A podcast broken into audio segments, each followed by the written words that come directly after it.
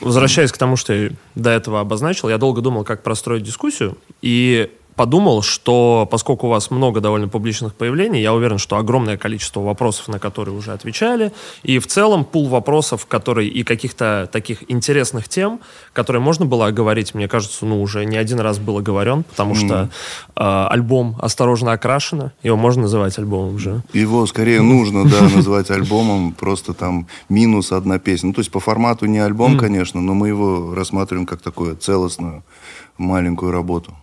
А вы до сих пор отталкиваетесь вот от этого, что был же старый-старый стандарт, что EP — это до 30 минут, по-моему, хронометража, все, что дальше — это LP, типа уже можно альбомом считать. Слушай, сейчас, по-моему, типа количество треков, сейчас не по таймингу вроде бы судят, там типа 7 — это альбом, а 6 — это EP. А это как считается а, до сих пор? Я просто По-моему, по-моему, есть такое, а если у тебя три трека типа, если меньше четырех треков, три трека это макси-сингл, по-моему, считается, что такое. Ну, вот странно, я просто единственное понимаю, я вот когда была эпоха вот этих вот э, постов ВКонтакте, когда нельзя было больше там девяти 9 треков да, да, да. прицепить и одну обложку, я вот почему-то сидел, узнавал это, и вот эти как раз кассетные стандарты, что вроде до получаса хронометража EP, потом mm LP и так далее. Какая-то вот подобная логика. Быстро в тему вкину, да. насколько мы с э, Анаром были подкованы 10 лет назад, когда был март э, месяц 2013 года, и мы с ним впервые заливаем альбом, и у нас в альбоме «Рингтоны для зоны» 10 треков, и мы еще не знаем, ну, мы никогда не заливали какое-то количество, и мы заливаем 10 штук, и у нас не прикрепляется туда обложка. Обложка и мы такие, что, жертвовать последней песней или пиздошить обложку? И мы такие, да похуй на обложку. И мы, и мы залили альбом вот так, 10 треков, а следующий пост это обложка. И мы там что-то подписали, вот там внизу альбом. Ребят. Пацаны, посмотрите, да? Как... Да, да, да. Будьте добры посмотреть. Ну, назовем его альбомом. В общем, мне кажется, mm. что альбом Рингтоны... Фу, альбом «Осторожно окрашено» дал прям нормально шума, потому что я сижу дома такой, листаю mm-hmm. новости, смотрю «Каспийский груз» на первом месте Apple Music. Редко такую штуку увидишь, особенно учитывая, что было довольно такое большое творческое затишье да. именно от группы. И мне очень хотелось поговорить вот о чем. Как я понимаю, у вас э, было получается, с «Осторожно окрашено» семь таких ключевых альбомов для группы. То есть это «Рингтоны для зоны», угу. «Пиджаки-костюмы», угу. потом «Страна А», «Страна Б», да. потом два альбома «The Вес The Bruta», саундтрек еще не вышедшему фильму и «Осторожно окрашено».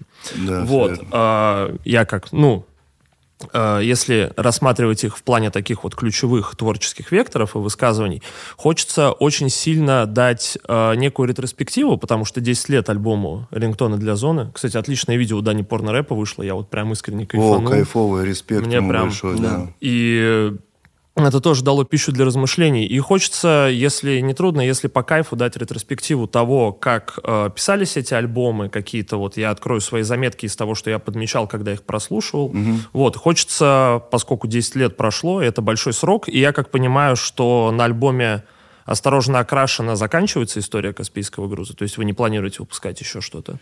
Давай с конца, с конца угу. начнем. Да, э, в планах нет, потому что это, ну, как мы считаем, это такая разовая наша акция в честь нашего первого юбилея. И в обозримом будущем, если куда-то заглядывать, то, наверное, на 20-летие мы, скорее всего, тоже повторим эту практику и тоже что-нибудь сделаем, дай бог, если будем живы, да. Вот. А так, э, опять же, каждый идет по своему э, сольному творчеству далее.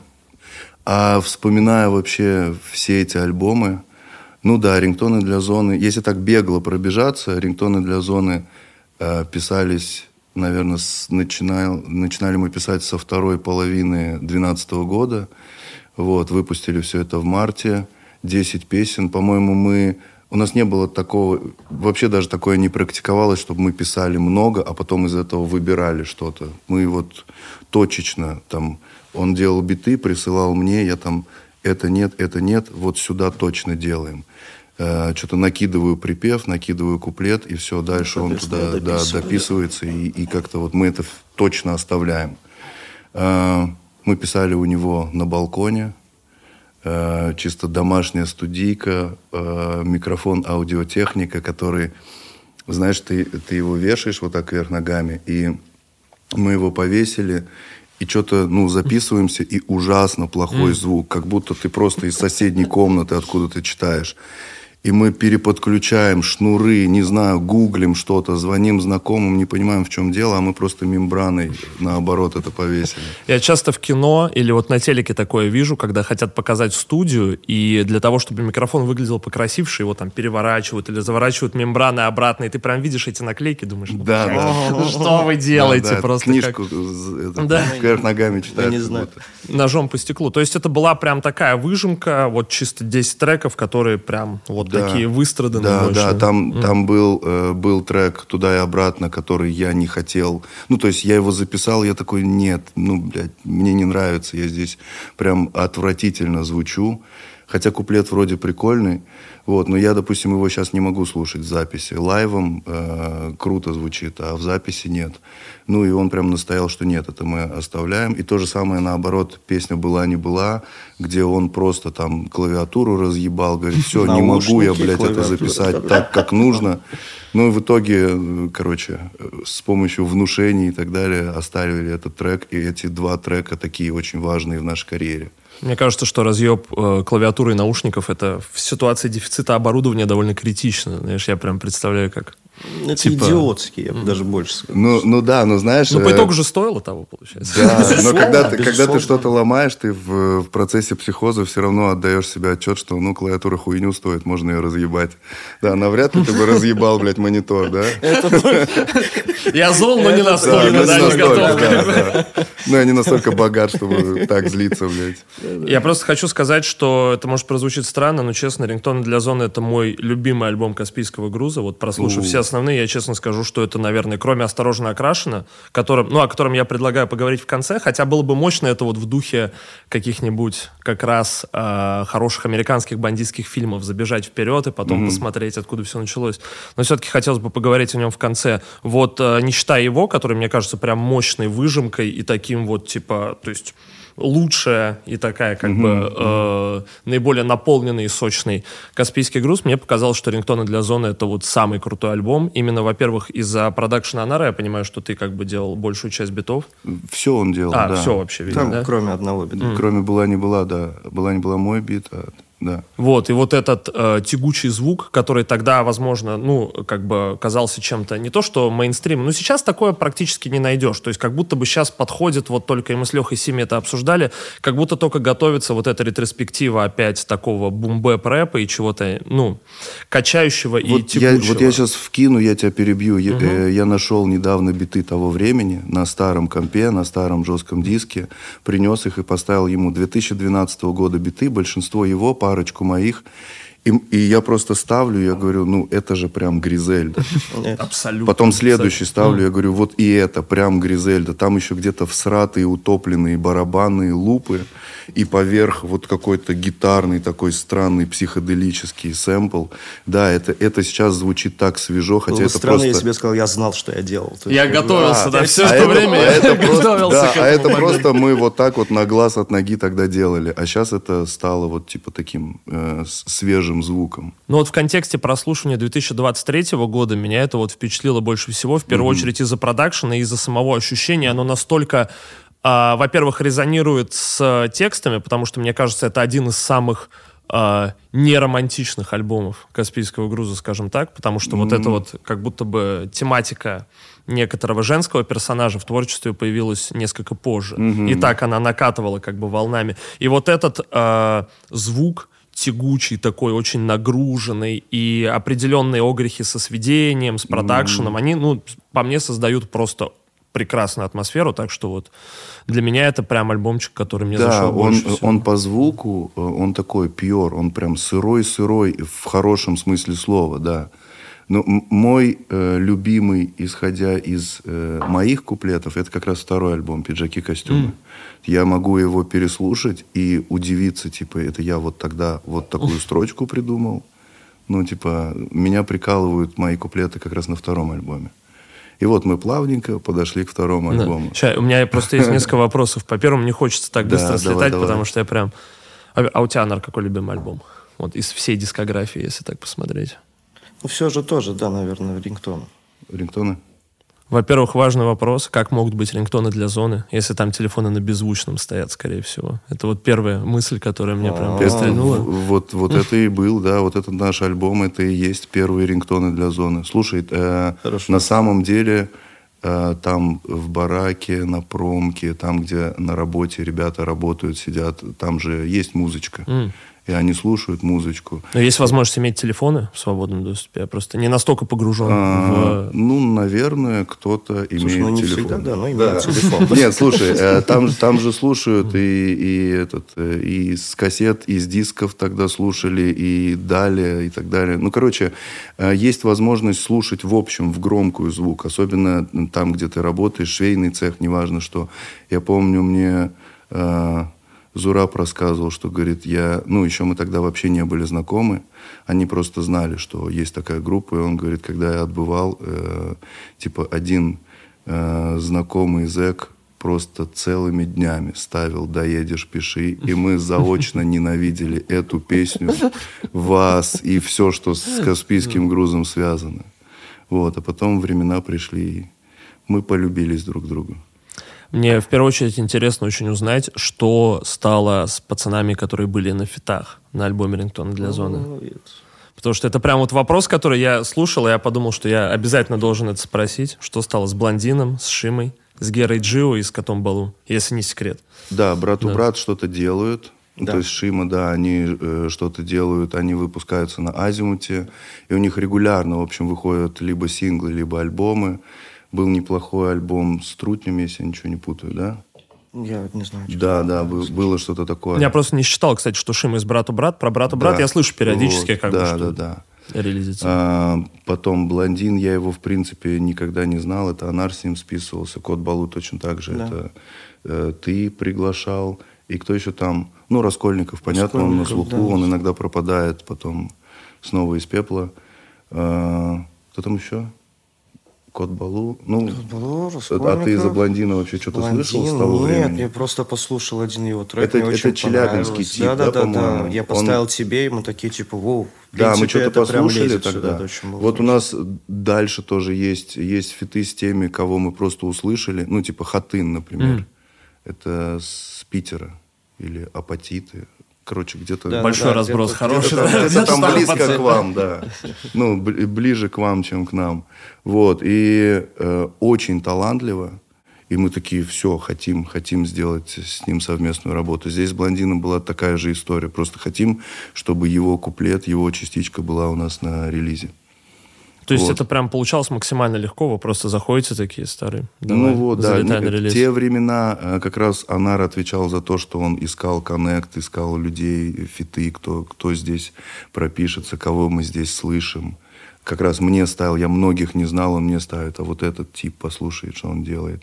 Я такой, ну да, прикольно. Да. А вот эти коннекты благодаря тому, что ты раньше начал выпускаться? Просто ну, да нет, я бы не сказал. Нет, mm. я просто... У меня было слишком много свободного времени. Да, да, он просто серфил и серфил в интернете. Абсолютно. Я не работал, ничего, сидел, диски просто печатал дома и все, и продавал.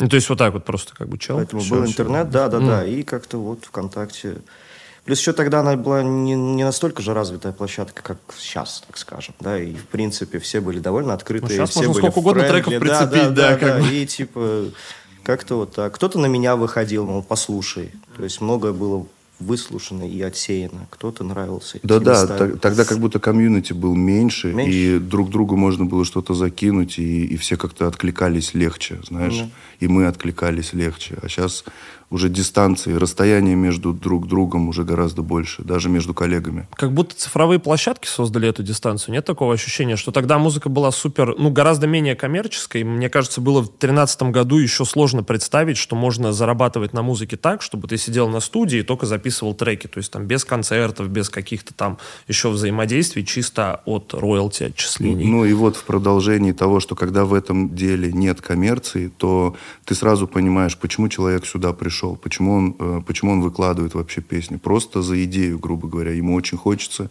ему очень нравится. То есть он не пришел сюда за деньгами. Вот, и, и поэтому ну, ты... Услышанным-то все хотели быть в туре. Да, да, да. Услы... Они хотели донести свою музыку хоть как-то. То есть это делалось скорее, ну, не, не для роялти вообще, потому ну... что такого понятия еще не было. И вот тогда ты больше верил любому контенту, который производится. И блогерскому, ну, любому, потому что ты понимал где-то подсознательно, что это просто человеку хочется искренне вот так сказать, вот так спеть, вот так сделать. Я помню, что среда была настолько другой, что мне, когда вот как раз там году в 14 впервые предложили какие-то свои песни выкладывать на площадке, мне реально было смешно. То есть я в душе реально смеялся, я думал, их будут покупать на iTunes. То есть вы мне предлагаете выложить песни, чтобы человек платил за каждую песню по 20 рублей. Я не мог себе это, это представить. Это еще до Apple Music? Это когда да, был да, да. iTunes? Когда был iTunes, я просто не мог себе представить, что человек пойдет, привяжет свою карту к какому-то uh-huh, uh-huh. западному сервису, будет через нее платить по двадцатке за песню. Мне прям искренне смешно было. Я думал, кому это может быть надо? Ну, как я, это может да, работать? Да, я тогда тоже думал, что ну 10 москвичей каких-то это купят.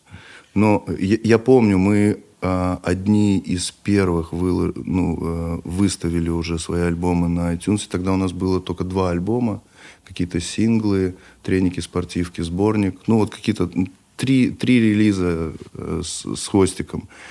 И я помню, какие у нас были цифры поначалу. У нас первые роялти с iTunes пришли 30 тысяч Потом, это 2014 год, это типа первый квартал 2014 года, второй квартал 2014.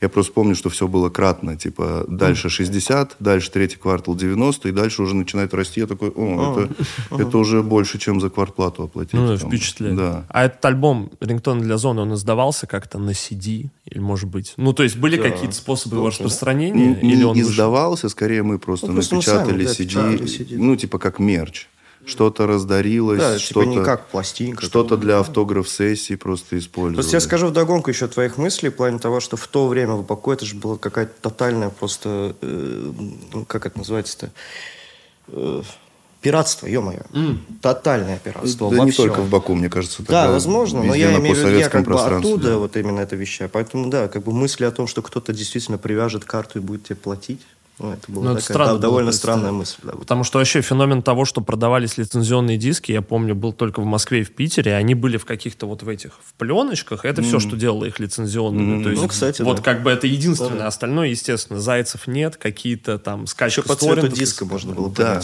Да. да, да, да, да. Мы, мы все тогда привыкли к тому, что... О ну, то есть сейчас мне сложно представить обратную ситуацию, что у меня Android, я подойду, засуну шнур в компьютер и начну оттуда mp3-шки эм какие-то туда... Ну, то есть это сейчас супер странно. Ну, потому что есть у тебя вариант либо мудохаться вот с этим совсем, либо заплатить 150 рублей в месяц. И mm-hmm. как будто это уже, ну, совсем несоразмерные штуки. Да, конечно, конечно. А я помню, что... Мне что-то еще тоже запомнилось, что ВКонтакте люди собирали э, подписи в петицию, что музыка должна быть бесплатной. Когда появилась платная подписка ВКонтакте, люди собирали... Ну, это такой, как бы, локальная шумиха из этого была. Я помню, что люди требовали, говорили, почему мы должны платить за музыку? Она же всегда была бесплатной. То есть настолько в общественном сознании трудно было представить, что это можно покупать Блин, и что это надо покупать. Тут, тут еще такой вопрос цены. Ну, а сколько вас заставляют платить? Если представить, что вас прям заставляют. Ну, сколько? Ну, серьезно. То есть это, это такой мизер для такой огромной аудиотеки, что как будто даже стыдно об этом почему спорить. почему ты в кинотеатр ты платишь за билет? Я понять не могу. Кино же да, вроде да. как-то тоже должно быть так-то Нет, открытым. Есть люди, которые кайфуют и смотрят вот эти вот э, камрипы, где головы людей торчат на экране. Вот там чел снимает на камеру. Да, да, да. да, и потом очень громкая реклама. Там чисто звукарь вообще не работает. Были какие-то ожидания вообще от первого альбома? Ну, то есть какое-то ощущение того, что вот это станет хитом, что вот это словит столько внимания, что это так сработает? Ну, я, я не помню, но я могу догадываться, исходя из своего характера, что у меня всегда эффект, ну, типа, у меня вот это вот чувство, что я самозванец, что я вообще здесь быть не должен, что вообще это все нечаянно. И поэтому я и тогда, наверное, так думал, что, типа, я, меня больше удивляла уже постфактум реакция людей. Я такой, да, ну, вроде мы очень легко это написали, это не вымученный альбом, а это вот так все легко шло, что я как будто, как будто не приложил к этому столько труда, сколько получил за это похвалы. Знаешь, вот недавно э, ко мне сантехник пришел, и у меня клавиша, э, ну вот это, смыва, Смыва. она западает.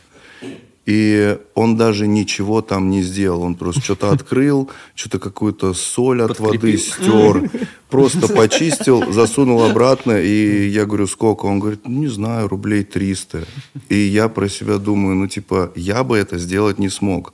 А он это оценивает для себя, что мне это было так легко сделать, что, типа, я не даже, я даже брать, цену да. большую не могу сказать, понимаешь? Ну, и я там ему, естественно, переплатил все кратно, да. Вот. И вот, вот, это, вот эта штука меня всегда преследует. Я думаю, да я вроде не так уж и ломал голову, чтобы это сделать. А тут столько похвалы. Ну, хорошо, наверное. То есть были... что, что, что мне сказать? Да, ну интересно просто. Я до сих пор тебе не, не, не скажу ни за один трек, это хит или нет. Ну, блин, что ты спрашиваешь? Нет, не, я имею в виду ощущение ожидания, что вот ты смел такой. Слушай, я точно понимал, что мы сделали какую-то работу. Ощущение было стопроцентное. Все-таки это привести в альбомную, в такую форму, да, и как бы и, сколько раз и переслушивая и тогда, и сейчас, и так далее. То есть я до сих, пор понимаю, что действительно цельная работа, хорошая, сильная и так далее. Но чтобы питать какие-то надежды, иллюзии по поводу альбома, нет. Я как вот проебывал свое время до альбома, также я его начал проебывать после него. Да, скорее, работу, скорее да, да больше всего бы... хотелось просто показать, что Очень мы сделали. хотелось ты, показать. Ты такой, да, я же говорю, это услышанным быть хотел каждый в то время. Вот. Просто, типа, ты, ну, как бы, нифига себе. Я же слышал других, я же знаю, о чем они говорят, я же знаю, я же слышал да, эти слова. вы вот теперь послушайте, а послушайте что мы как сделали. мы это мы, сделали. Мы единственное, что знали, что мы сделали не похоже ни на что. И вот этим хотелось поделиться. То есть не было э, прям каких-то, знаешь, явных амбиций, не было каких-то вот там, типа, мы точно знаем, что вот это, это мы сейчас за счет этого альбома заработаем. Там, но э, точно... То есть расчета никакого не Да, нет. Но, Просто вот именно но цель сумасшедшее желание показать. Э, и, ну, ты на энтузиазме записываешь. Мы на то время не так много всего запис... записали. И тут мы сами ощущаем, что получается что-то интересное, и этим хочется поделиться. Хочется, чтобы люди это услышали. Ну, естественно, ты на подсознании хочешь э, получить положительные отзывы. Но, с другой стороны, когда ты пишешь альбом, который не похож ни на что, когда у тебя нет референса, тебе сложно понять, это хорошо или плохо. Это как вот какое-то странное абстрактное искусство. Я посмотрю на него и скажу, ну это хуйня какая-то. Просто какой-то треугольник с квадратиком. А кто-то а получает. Кто-то, а кто-то, да, а кто-то оценит. Да, конечно. Господи, не, ты абсолютно умоляю, дай мне, пожалуйста. Без умоляния, бро. Проси тебя. Я просто, мне кажется, это было бы ужасно, если бы курить было нельзя, наоборот. Да, короче, вот прям ожиданий, да, скорее не было. Потом уже, да. Знаешь, как это работает? Когда ты уже один раз что-то выпустил, второй раз что-то выпустил, и дальше у тебя появляется опыт и уже какие-то знания. Ты уже, там, допустим, ты с, с первого альбома словил какой-то профит в виде похвалы за какие-то определенные треки, ты видишь, что чаще всего цитируют какие-то такие строчки, и у тебя уже появляется опыт, что типа так, в следующий раз нужно написать что-то такое, потому что это людям зашло.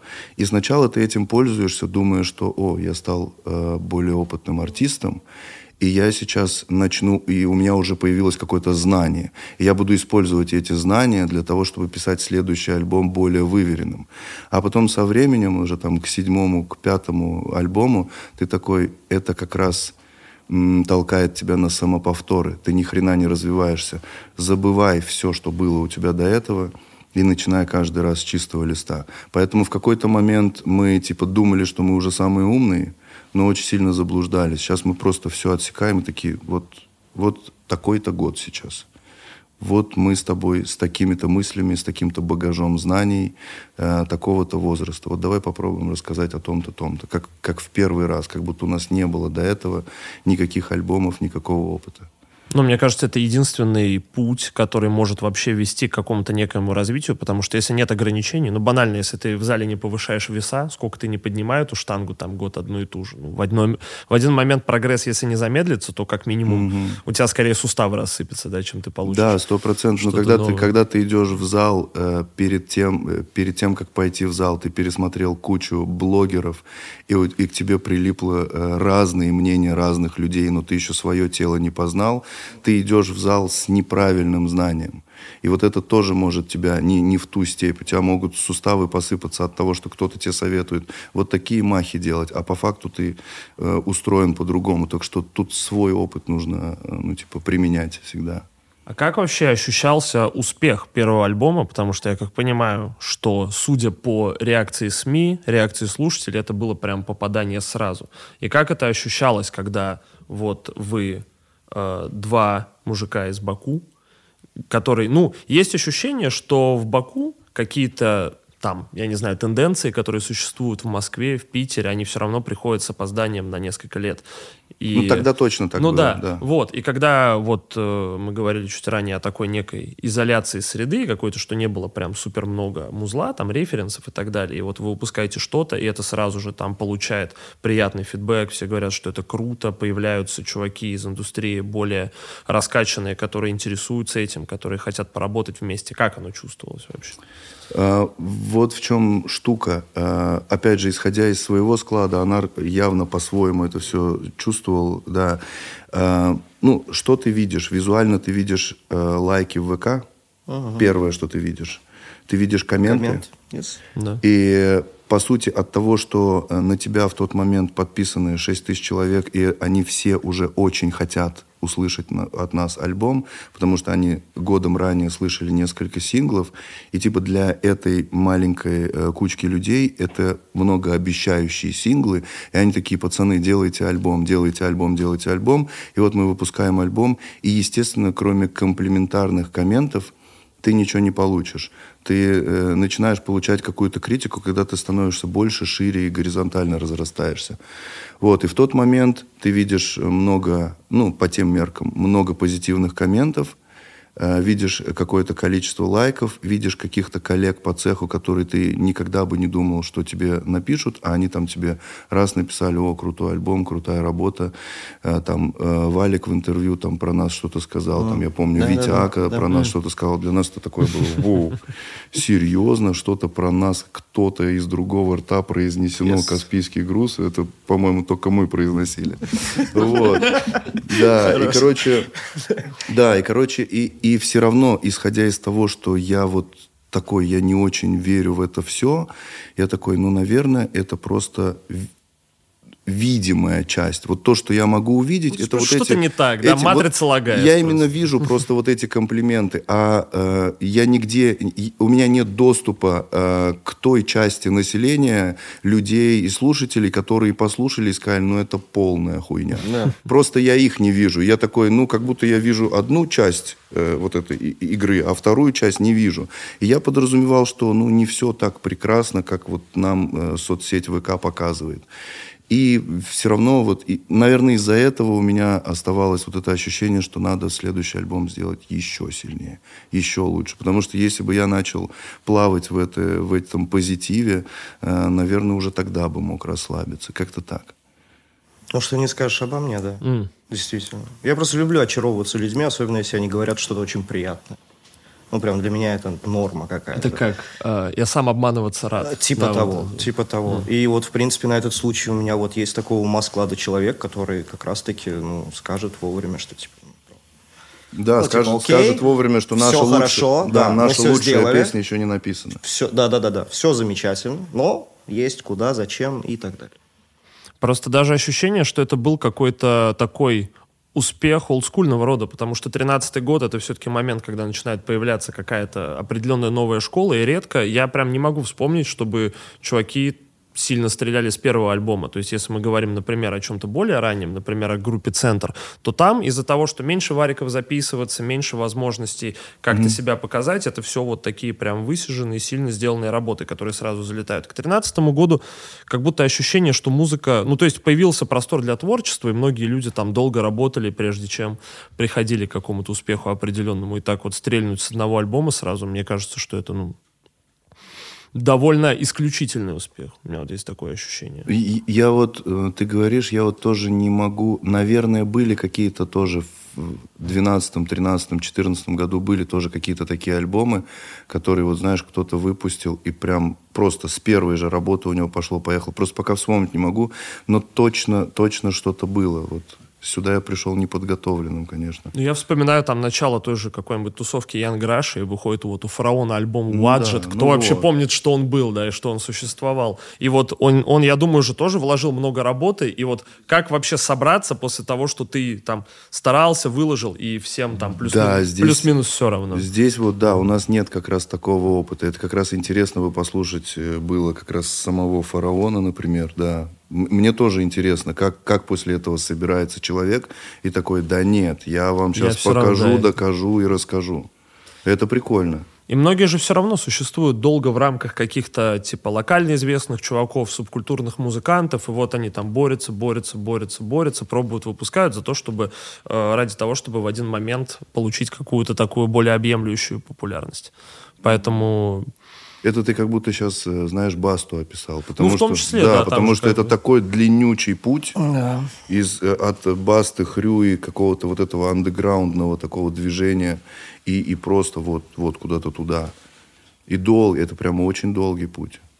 Да. И поэтому было вот прям интересно про это спросить. И я как понимаю, вы же оба, во-первых, ну, в довольно взрослом возрасте вышел этот альбик, то есть вам было 29, сколько? Под 30, да, получается, 29, да, уже? Да. И когда у обоих работа какая-то уже некая, ну, мне кажется, к 30 годам приходит определенная приземленность, в плане желания там комфорта и так далее. Да, подобное. это было, но ты как музыкант не реализовался, и у тебя это все равно осталось. Так и вот, это тебя молодит все равно. И мне интересно, насколько было вообще, сколько было уверенности в том, чтобы стартануть и такой, все, я готов отказаться от того, чего я нарабатывал. Вот музыка, она дает сейчас надо этим заниматься. Там типа, там, лучше, да, там да. типа чуть, э, чуть позже, вот э, смотри, была такая история, что я-то всегда, э, ну, побочно я всегда писал. Я учился э, в старших классах, я все равно что-то писал. Я учился в институте, э, я писал. Я работал, я писал. Ну, типа с нулевого года, с 2001 года я все равно что-то писал. Потом уже позже начал там в домашних условиях на вот такой микрофончик что-то записывать. Вот. Э, и это для меня было просто часть жизни. Ну, то есть это прям неотъемлемое. И, э, а именно, чтобы выпустить и показать это людям, я всегда чувствовал, что, ну, нет. Э, ну, типа, у меня были какие-то уже работы, даже условно какие-то альбомы, там, еще в 2006 или 2004 году. Но когда ты их слушаешь, и такой, ну, пока существует каста, вот этот мой альбом, он, мне кажется, нахуй никому не нужен. Э, ну, то есть ты здесь э, еще формируешься, и ты еще вообще не самобытный, а ты с кого-то что-то копируешь. Но при этом всегда помогает внутренний цензор, вот что всегда работал у Тим. Ну вот, да, я, я, я, я об этом и говорю, что, что ты всегда осознаешь, что это еще недостаточно хорошо. И только когда э, мы уже начали делать что-то, что не похоже на э, вот эту русскую рэп-сцену, и в то же время вроде бы звучит оригинально, мы разрешили себе это выпустить в свет. А вот как понять, что это становится достаточно хорошо? То есть, ну, есть как, как бы, как найти мерило Ну, это как насмотренность так же, как начитанность. А, то есть, когда ты, то есть, ты только сам вкус, это можешь конечно. понять. Исключительно вот вкус, эмоция, которая, и чувство, которое возникает вот так вот, да, вот сейчас. Да, на свой вкус, потому что ты, э, ты слушаешь э, других рэперов, ты слушаешь русский рэп, и ты же сам для себя выбираешь, о, чемодан, это охуенно. А там что-то другое, никого просто не хочется обижать. Это прям хуйня. И так далее. И ты вот себе уже отобрал да, какой, да, какой-то, какой-то свой плейлист или свой там набор артистов, которых ты уважаешь, любишь. И ты же их ценишь каждого за что-то. Ты прям понимаешь, что Кровосток я люблю за, и там перечисляешь сам себе. И вот здесь ты, когда услышал свою песню со стороны, просто со стороны ее услышал, такой, о, мне она нравится за то-то, то-то, то-то вот этот сингл мне нравится за то-то, то-то. Наш альбом, там, рингтоны для зоны, понимаю, что он хорош, потому что вот такой-то, такой-то, такой-то. То, что он сырой, отпугивает это меня? Нет, скорее это создаст какого-то определенного шарма, какой-то магии, недосказанности. Вот, и как-то ты уже это послушал со стороны, уже сведенную, трек-лист расставил, смотришь на обложку, переслушиваешь весь альбом, такой, не, ну это хорошо. И вот тогда ты себе разрешаешь это. И а по поводу, типа, работа и так далее, да, мы уже как бы состоявшиеся ребята, но э, ты всю дорогу где-то внутренне чувствовал, что ты больше музыкант, чем директор по продажам. Вот. И когда у тебя появляется небольшой шанс уйти в сторону музыки, ты такой, все, ребят, я, ну, мы уже выпустили альбом «Рингтоны для зоны». Мы уже тогда выпустили альбом «Рингтоны для зоны», и через несколько месяцев я уже говорю своему шефу, что у меня в планах переехать в Москву, я хочу полностью все силы туда в музыку э, бухнуть, потому что только так, мне кажется, все получится. Э, вот. И он очень с трудом, со скрипом меня отпускал. В итоге я там сдал весь бизнес и, и свалил такой, такой шаг, знаешь, в 29 лет, я сейчас на это смотрю, думаю, ну это, конечно, авантюрка, братан. А, как вот как будто 29 лет это уже не звучит как время для вот таких вот... Да. Может, обычно все это делают типа в 18 лет. Да. Вот набил татуху на лице, не выйду на работу, все, сейчас буду наваливать музло. Вот в чем Прощай, прикол. Макдак. Да, то, что я-то писал я с 18... в 37 набил, сука. Да.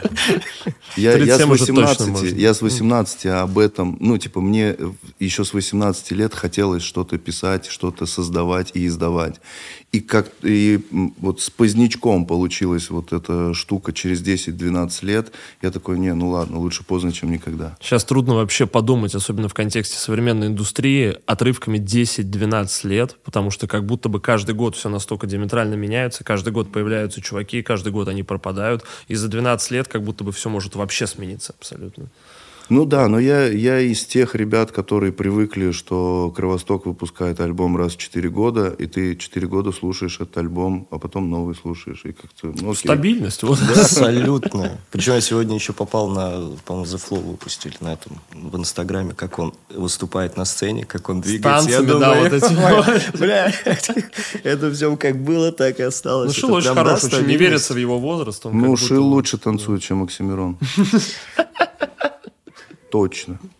Ну, у него более танцевальная музыка, мне кажется. Ушил, да. Да. такие, да. типа. Да, поэтому он знает, как двигаться.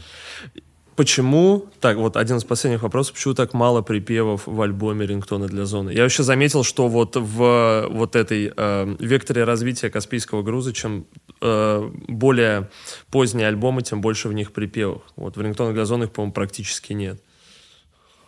Но они речитативные, скорее всего, поэтому ты их пропустил. Не, не, в половине нет? вообще там в соседи нет. Да, да, нет, ну, все, да, там в основном все правильно, вот но навал если духе... они есть, то они речитативные, они как бы не особо замечаются. Ну, это вот реально в духе Гризельды, когда просто мужики подошли, валили каждый по куплету, все, супер. А прикол еще в том, что у нас э, и после будут еще такие треки, э, где припев в самом конце.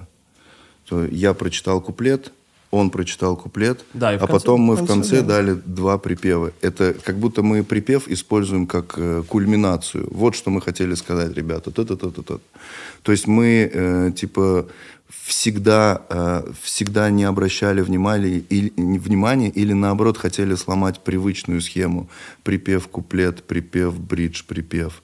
То есть хотелось вообще либо без припевов делать, либо припевы показать, что они важны, но они, они важны не как в хитовые песни, типа все ждут. Ну где пока, они, да, являются драйвером. Пока пройдет куплет, хитовая, чтобы, что... да, чтобы быстрее наступил припев. А ты наоборот томишь, томишь и в конце даешь это. То есть там есть припевы, но они где-то там, вот пусть всегда будет солнце, они там в конце. В конце. Э, туда и обратно тоже в конце, да. К какому фильму мог бы быть саундтреком альбома «Рингтон для зоны»? М-м. Я, я вот что скажу. А, э, пер, э, у нас сейчас было три живых концерта. И, э, ну, типа, с бендом мы все переиграли. И Артем из группы Адвайта, он впервые услышал наше старое творчество. То есть он mm. знал какие-то последние наши работы, но старое он не мог слушать из-за атональности и так далее. Вот. И, э, а мы сейчас все переиграли, перечитали и перепели очень даже, ну, типа, вроде и похоже на тот старый вайб, но все равно все так фирмовенько. И он послушал этот концерт, э, я, мы заходим в гримерку, и он просто, а он очень спокойный человек, и он просто врывается и такой, блядь, знаешь, что это? Это вайб вот брата один – вот ты слушаешь эти песни, и там как будто брат один, как будто вот там это может звучать. Так что я примерно так тебе отвечу. И он, когда это сказал, и я уже на втором нашем живом концерте слушаю нашу первую часть программы, которая 2013 год и 2014. Я такой, ну да, это вот такое тягучее что-то, где вот прям Данила Багров гуляет да, по Питеру, курит да, да. на всех углах. Да, да, да это прям вязаный свитер, да. Анар, что скажешь? Да ну, слушай, сложный вопрос для меня, но я могу просто внутри от ощущения оттолкнуться и предположить, что какой-нибудь фильм Быкова, я не знаю. Mm. Наверное, как-то так. Куда-то туда вот можно что-то куда-то вкрапить. Ну, то есть такая, ну, он действительно тягучий такой достаточно. Да, и, да, и визуально. Блин, ну, по музыке, тягучий. да, по текстам как будто вообще, да, не Быков. По музыке точно. Ну, типа, инструменталы точно сканают ну, Да, я поэтому и затрудняюсь а ответить, по текстам... у меня нет в голове, что может быть. Ну, да, ну, да, сложно. То есть сказать сейчас брат один, брат ну, два, ну, типа... Это плагиат. Всегда приятно. Да, это уже плагиат, согласен. Поэтому было интересно. Причем третий раз. С двух сторон. И есть любимые треки с альбома? С этого, которые до сих пор вот прям слушаешь? А, ну, ну, у один. меня, вот у меня вот была не была, э, мы его сейчас э, исполняем, э, в программу воткнули, хотя это не самый очевидный трек, который типа ждут люди, но мы его подаем как бы чуть по-новому, и люди его для себя открывают. Вот была не была прикольная, интересная работа. Ох ты. Примерно тот же вопрос, да. Ну, короче, наверное, пусть всегда будет солнце. А, да, да. Наверное, да. По мне, конечно, трек «Сосед» меня почему-то впечатлил больше всего. Сосед я не знаю, я прям искренне прокачался, потому что там еще Он вот крут, эти... базара нет. Вкрапление иронии, я думаю, да, да, да. Эти, да, это, да, сос... да. это реально сосед, да. которого вот каждый, кто жил в этих условных панельных домах, он его узнает с полоборота. Ну, ну, ну, очень в лоб такой трек. Сейчас я слушаю, думаю, ну, слишком простенько, можно было чуть-чуть закрутить.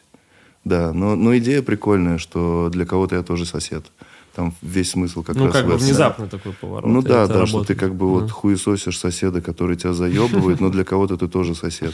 И это, кстати, нормально должно э, оставаться в голове людей, которых заебывают соседи, потому что они стопроцентно кого-то заебывают. То есть вот этот вот любое, э, как сейчас говорят, co-living, да, или когда mm-hmm. сожительство, да, кого-то с кем-то, это всегда компромисс, мне кажется, между тем, что ты можешь дать, и тем, что ты хочешь получить там от людей снизу или да. сверху. Вза- взаимозаебывающие отношения. Сто процентов. Взаимосозависимость вот это вот как бы вынуждена, житейская. Созаебистость. Да.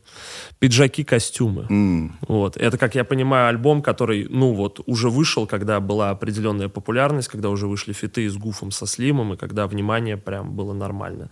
Mm-hmm. И, во-первых, что я заметил, что изменился звук, как будто бы вот он стал менее тягучим, более, я бы не назвал его коммерческим, но он более вот э, такой ложащийся на слух. Чуть поярче. Возможно. Да, там, поярче. Да. И больше припевов. Больше припевов. Угу. То есть, и реально э, появилась вот эта репрезентация темы любви, отношений, которая потом, мне кажется, в альбомах только mm будет набирать, набирать mm силу. Это вот то, что я заметил. Это были осознанные какие-то шаги или просто вот само настроение было такое, сменилось на более осознанный ты имеешь в виду, был ли расчет расширять Ну, стоило ли, когда вот вы сидите такие, вот у нас э, есть успешный альбом, сейчас будет второй, туда бы добавить побольше припевов, туда бы как бы расширить аудиторию, репрезентовав женского персонажа, или это просто вот... Я искренне могу сказать, что об этом я лично не думал точно, то есть я как продолжал делать музыку, так я ее и дальше начал делать и так далее, и так далее. Просто для меня всегда была рабочая схема, что все, что касательно текстов, тем и так далее, это придумка Тима. Всегда всегда. Угу. То есть он задает этот тон. Я это музыкально как-то оформляю. И поэтому для меня это было всегда так же, Тим. А вот послушай, я сегодня так написал, а сегодня так-то. И да, я сейчас, я сейчас вот понимаю, э, ну то есть я не могу писать без бита. То есть э, здесь тоже созависимая история. Он присылает биты, э, я такой, вот этот, точно. И так уж получилось, что в тот период времени он хорошо написал, и, и, и мне зашли вот именно вот эти биты. А потом э, ты начинаешь крутить эту петлю, ну вот ставишь бит, который тебе прислал, который ты сам выбрал, ты прям очаровался. И я сижу, кручу час ночи, два ночи, три ночи, и потом рождается просто строчка «Доедешь, пиши». И я такой, вот. И пошло, поехало. И ты уже, ты уже да, дальше вот. там за пальцами не успеваешь, ты просто уже пишешь. Поэтому тут скорее вот те биты, которые были, они как раз и вдохновили, они как раз и вытянули из меня какие-то темы более лиричные в сторону отношений. Все равно, если ты э, анализировал этот альбом и заметил, что больше лиричных и тем и тем про отношения, они все равно к пацанам адресованы. Не, безусловно. Да. И ты, и ты все равно ровно с теми же людьми продолжаешь разговаривать, что и в первом альбоме с ними разговаривал. Вот, то есть тут как бы спектр тем расширился, но как будто аудитория вроде та же самая. Это, знаешь, просто открылся новый как бы слот пацанской жизни, вот новая территория. Например, То есть еще вот осмысление, да, там Например, как бы да, да, да, потому что они да, у да, всех да. есть. Но они да. же не только на тачках ездят. Да, да, да. В Краснодаре, мне кажется, только на тачках ездят. Такое ощущение есть. Да. Вот, Это все опыт, да? Припевы. Ну, там тоже, там есть треки, где без припевов. Ну, иногда припев прям просится, иногда он прям нужен. А иногда ты, ты э, думаешь, что здесь он нужен, а он просто не пишется, и не пишется, и не пишется. И ты или не выпускаешь эту песню, потому что сам чувствуешь, блин, недоработано, недокручено. Или выпускаешь ее без припева, зовешь туда третьего чувака какого-нибудь и так далее. Ну, то есть как-то так обыгрываешь. Я, кстати, заметил такую штуку, что несмотря на, как мне кажется, более такую э, светлую, вот как сказал, поярче, да, э, звучание альбома, Uh, мне показалось, что вот в текстах Анара у тебя реально как будто гораздо больше какой-то безнадеги или безысходности. То есть она вот, я не знаю, там строчки про героин, про то, что этот мир на хую вертел, я прям такой... Вот они, несмотря на то, что атмосфера стала ярче, они вот простреливают. Ну, это явно то, что я чувствовал, mm. наверное, в то время. Я уже даже не все вспомню, что там, как там. Ну, ну что-то, помню, наверное, было. тогда да? было. Ну, да. вот что-то было темное, наверное, такое вот неприятное. Да, у меня наоборот тогда э, жизнь в позитивную сторону налаживалась, а у тебя там по пизде немножечко шло. А это что-то, что вот, то есть это обстоятельство или это штука, которая живет внутри, которая, в принципе, ну, то есть взгляд на мир такой более ну, это э, такая сначала темный. довольно травмирующая какая-то часть твоей жизни, когда ты вот это все пока не понимаешь, впитываешь, впитываешь, вот этот пиздарец весь идет, идет, блядь, а потом ты такой, ага, все, я понял, что... Там личный опыт. Да, да, да, да. И потом ты, когда, видимо, более-менее от этого отходишь, ну, насколько ты можешь отойти от этого, естественно, ты уже потихоньку начинаешь искать выход из этого. А как ты будешь это делать, ну, да, это терапия, раз как будто. Ты, да, раз ты, занимаешься ну, да. этим, да, типа, ну, типа, ну, вряд ли я бы там кино снял, да, какое-нибудь хотел, хотя очень хочу, но, короче. Ну, то есть я это делаю, я это умею, грубо говоря, да, и как бы еще плюс есть человек, который точно где-то все равно направит, все равно mm. есть этот момент. То есть я бы там мог, наверное, конечно, еще напиздеть нормально. Поддать газу. Конечно. А, немного в топ Вы же дружите со школы получается так. То, что я узнал из прочитанных многочисленных интервью. И я почему-то ни разу не видел этого вопроса. Есть какая-то мощная совместная история со школы? Вот прям что-то, что запомнилось, а осталось на всю жизнь. Потому что мне, ну, как бы, это то, что всегда хочется спросить у людей, которые давно дружат, а... Блять, я помню, что... Я помню, что мы в, в какой-то момент, у тебя день рождения был, и ты организовывал его у себя дома, это шестой класс. И, знаешь, хочется похулиганить. И вроде мы все там... У нас класс такой, что большая часть класса, все в отличных отношениях друг с другом. Не было такого, что кучка такая, кучка... У нас была кучка небольшая, с которой особо никто не тусуется. Там, mm. 3-5 человек, а остальные вот все да, боль, большой такой кучей дружат. И несмотря на это, знаешь, дурка какая-то включается, и мы нашли его детскую игрушку и просто ее жестко изнасиловали разорвали, в жопу пихнули а какой-то пластмассовый банан. И, и мне кажется, мне кажется, я только сейчас признаюсь, что а, я был один из насильников э, этой игрушки. Ты, наверное, не помнишь тебе, даже, что это за игрушка. Ну, блядь, у меня, у меня это до сих пор да, вот где-то в голове. Я не знаю, я не помню школьных историй каких-то прям из ряда вон.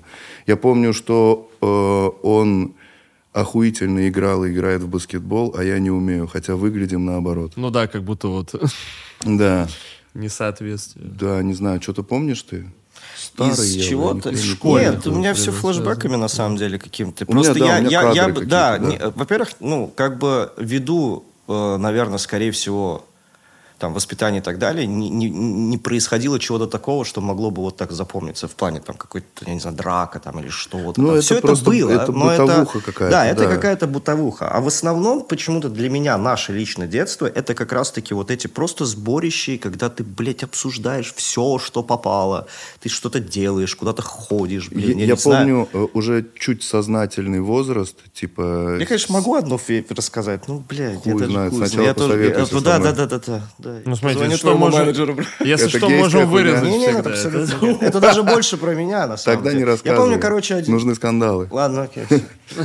Я же говорю, вот человек. Нет, самое, самое прикольное, я помню, что когда уже, ну, типа, седьмой класс, наверное, у нас началась вот эта вот такая периодические просмотры фильмов, где мы просто в захлеб смотрели кино. У него был видеомагнитофон, у меня нет.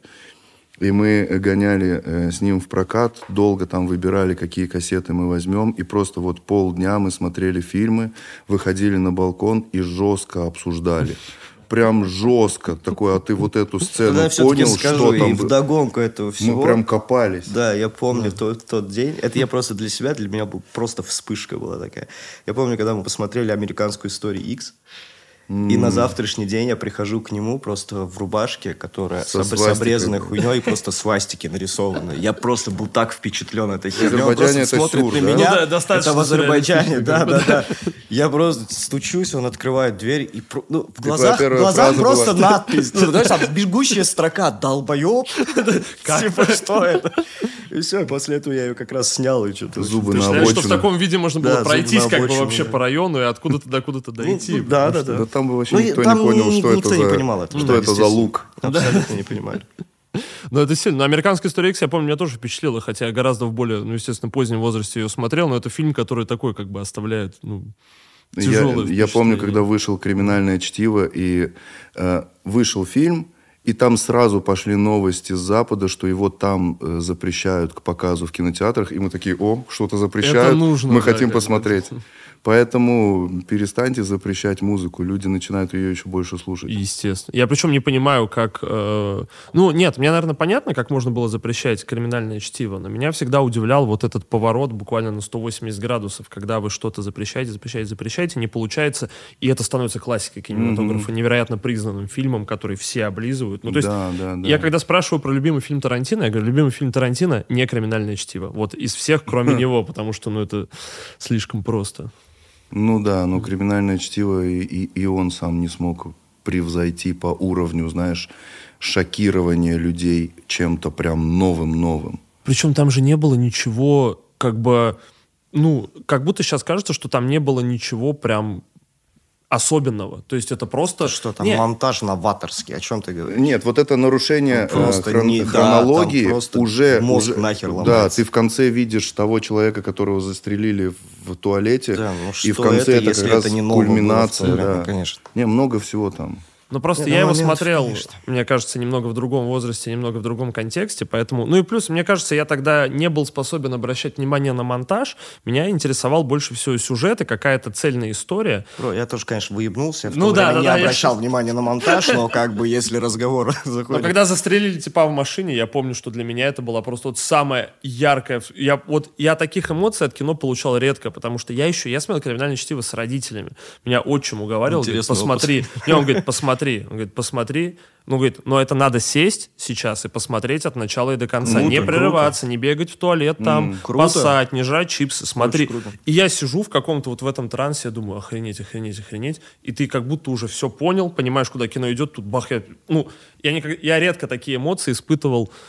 Наверное, вот от Джокера последнего, кстати, когда он выходил, когда застрелили этого, господи, Роберта Де Ниро. Меня вот, наверное, такая же эмоция была, прям очень сильно меня проняло. То есть, казалось бы, это что-то, ну, просто внезапное такое, как скример, но без пугающего эффекта. Но почему-то это прям впечатляло, что это такое открытое, неприкрытое... Слом, слом какой-то, Да. да, происходит. да. Причем слом через какое-то ультранасилие, то есть внезапно просто огромная клякса крови на весь экран. И э, обычно в кино насилие, оно какое-то понятное, Типа игровое. чем-то. Да, да, да, как будто бы здесь такие правила. А здесь оно было настолько вульгарное, и ты чувствуешь, как это оглушает, как тебя бы реально оглушило, если бы кого-то застрелили при тебе. О. Вот это ну, в Джокере вульгарно, а вот в криминальном чтиве это как раз нелепость вот это нелепое, вот он так поворачивается. Житейская да. нелепость. Да, и это житейское, именно, все верно. То есть у нас в жизни часто бывает какая-то нелепица. Ну, понятно, мы не, не,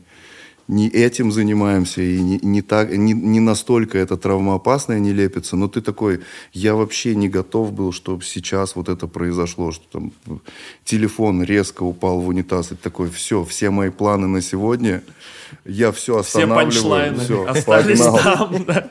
да. Мне почему-то вспомнилось про телефон, сейчас тоже. Что-то очень захотелось рассказать. Я помню, что у меня однажды вот ты стоишь, э, значит, отливаешь в унитаз, и у тебя падает телефон в унитаз, в который ты уже отлил. И у тебя дальше две мысли. Не хочется лезть туда рукой, хочется спустить, но, возможно, телефон смоет. И вот у тебя два варианта. Либо рискнуть 50 на 50, либо ты его точно достанешь. Там просто будет... анализ в голове. Да, когда не по-пацански, да, туда лезть как-то. Я стоял. Себя за фаршмачить, да? Ну, пришлось. Жалко было. Не хотелось телефон в канализации видеть, конечно. Левой рукой или правой? Я не помню, скорее всего, правой рукой. Правой, да. Но мне было 12, и я долго мыл потом. Я считаю, что меня это оправдывает. А у вас же, когда вышли пиджаки-костюмы, у вас был первый концерт? Uh, так, первый, нет, первый концерт был в конце 13 года. С рингтоном был первый концерт. Московский. Москва, да, в Москве, в клубе Москва. Сейчас уже этого клуба нет. Пришло где-то, ну, около 200 человек. Клуб на Косарь, на Косарь 200. Но все равно для нас это было что-то такое, типа, Но это супер счастье. 200 человек на первый концерт, это все равно, мне кажется, Да и в целом ощущение сцены, ничего себе, ну, типа, какая-то работа, как да, диджей да, стоит, да. что-то делает, блин, ну, типа, да, Бро, это такое. я до нашего концерта был на концертах четыре раза. А Ирина Салтыкова, мне лет девять, я с мамой туда пошел. Это было во дворце ручных игр. Ну, ну это, это, это сюр вообще. А что такое ручные игры? Можно Короче, да, как, как, э, там, там по, сути, по, по сути, на вид это все как цирк. То есть внизу да, вот да, этот да. вот подиум, или как это называется, и вот так вокруг и э, там люди амфитеатр. Сидят. Окей. Да, э, я не знаю, что такое ручные игры. Скорее всего, это что-то что подкидывают и жонглируют. Нет, просто какой-нибудь теннис, там что-то Удивительно, что это что-то настолько впечатляющее, что в честь этого назвали ну, помещение, здание большое, как бы, в котором может выступить Ирина Салтыкова. То есть это не дворец спорта, не дворец там правды, Короче, не дворец мамы. А да, а вот... это, да, да. Мамы. Дворец мамы. Бля, построю дворец, дворец мамы. именно мамы. Да, да, да, имени мамы. Да, потом, э, потом резко, это там, не знаю, одиннадцатый год, наверное, это концерт э, Дженнифер Лопес, и на следующей неделе концерт Шакиры, это все в Баку. Это вот э, прошло, прошло Евровидение, Mm. Специально для Евровидения построили Кристал Холл, в котором все это проходило. И дальше, так как э, пустует вот эта вот шикарная площадка, и туда начали возить вот таких больших артистов. И четвертый концерт, это уже э, в тринадцатом году, это концерт «Чемодана». Mm. «Чемодан Клан», э, Луис Базукой. Вот это все концерты, на которых я был. То есть я лайвов вообще, в принципе, вживую не наблюдал. И не было еще внутри такой культуры, типа, ходить на концерты. И тут нам самим нужно давать концерт. Я помню, мы репетировали, да, у меня дома ну, репетировали. А с чем, с микрофонами или там? Пультом, с, с пультом, да, да, телека, с пультом от кондиционера, да, мы вдвоем просто туда куда-то читаем, такие, эй, Москва, вот. А сколько после того, как вышли пиджаки и костюмы, стало приходить на концерты? После пиджаков, э, после песни «Доедешь, пиши». Ну, вот как да. будто бы, да, там Ну, уже. типа X3, X5, ну, ну, типа, да, уже, уже солидные залы. Типа в, в маленьких городах, ну, типа в городах-миллионниках, типа 500-600 человек, по, по тем меркам это довольно-таки неплохо. Ну, это впечатляет вообще то, что проходит там сколько? Год, получается, Год. с выхода дебютного альбома и тысячный зал. Да, да. Как да. ты видишь просто все равно? Как бы, типа. Блин, ну э, смотри, есть еще такой момент, что на маленький зал ты выступаешь, ты хочешь еще больше им дать, чтобы возместить вот это отсутствие людей. Ты такой, а, вас вот столько пришло, ну ничего, я вам все равно покажу, как это может быть круто. На большом зале ты немножко расслабляешься, ты такой, ну все. Когда окей. ты не видишь уже людей, где они заканчиваются. И, да? и вот этот момент, когда, допустим, вот у нас сейчас был концерт в Москве, внутренняя эйфория, 6 тысяч человек, стадиум. но ты, Но? ты все равно очень высоко на сцене, они очень далеко, они все очень маленькие, и ты не чувствуешь, ты, ты не можешь это ощутить. Ты просто от масштабов кайфуешь, но вот такого личного контакта и обмена энергией на таких концертах не происходит. А когда типа до тысячи залы, ты прям все ощущаешь, ты прям открываешься. Поэтому, ну, ну тогда, э, тогда, в общем, это очень льстило, по сути, что о, на, нас, на нас приходят. Какой любимый трек с альбома «Пиджаки и костюмы»? Так. Который вот спустя время до сих пор прям... Ой, я сразу Да. скажу, чтобы Да. ты меня потом не мучил. Доедешь, Конечно. пиши, братан. Все, Вопрос сто процентов. Причем музыкально мне он абсолютно... Я так не люблю этот минус. Я так его не люблю. Э, Мне, мне нравится «Пожелай мне». Да, Ну, мне нравится «Пожелай «Пожелай мне». Очень, очень, да. И сейчас, и как она э, лайвом с музыкантами звучит, Отлично и даже вообще. как она там старая на альбоме звучит. Да, прикольный. Ну, я бы тоже сказал, доедешь, пиши, потому что, ну, это впечатляющий хиточек, прям такой. У меня реально... э, у меня друг ездил по Питеру, ну, это уже год, 20-й, наверное, или 19-й. И он ездил э, по Питеру и снимал сторис, как он ездит с пневматическим Макаровым в Бэхе и сни- снимает это под песню «Доедешь, пиши». Я почему-то, ну... И несмотря на то, что я тогда не слушал абсолютно, но от этого невозможно было спрятаться. Вот эти панчлайн М. про глаза, как в рекламе вишит, ты такой, ну ладно, ну круто, охуенно. Конечно, Согласен, да. Работает. Ну и сейчас это же еще ТикТок отрывок, как я понимаю, рабочий, который, мне кажется, до сих пор. Да, да, она у, нас, канал. она у нас в каталоге Мгм. по стримам в топе, да. Ну, не на- э, в первой пятерке всегда. Вот этот более такой сочный, более яркий вайб. Для какой? Я просто, мне вот эти два вопроса, они повторяются, потому что интересно, правда, как с течением времени мгм. все меняется. Какому фильму это могло бы быть саундтреком? Более. Вот с этой пацанской любовью, вот с этими, да, большим количеством припевов. А, ну да, здесь... Так, э, ну да, здесь, здесь э, должен быть какой-то дворовый или уличный вайп в этом фильме, да, и опять же любовная линия. Не знаю, да вроде я, я не припомню таких фильмов. Какая-нибудь Ну, может- 73-я серия бригады, может, там что-нибудь такое, бля. Блин, да, наверное, знаешь, там... влюбился.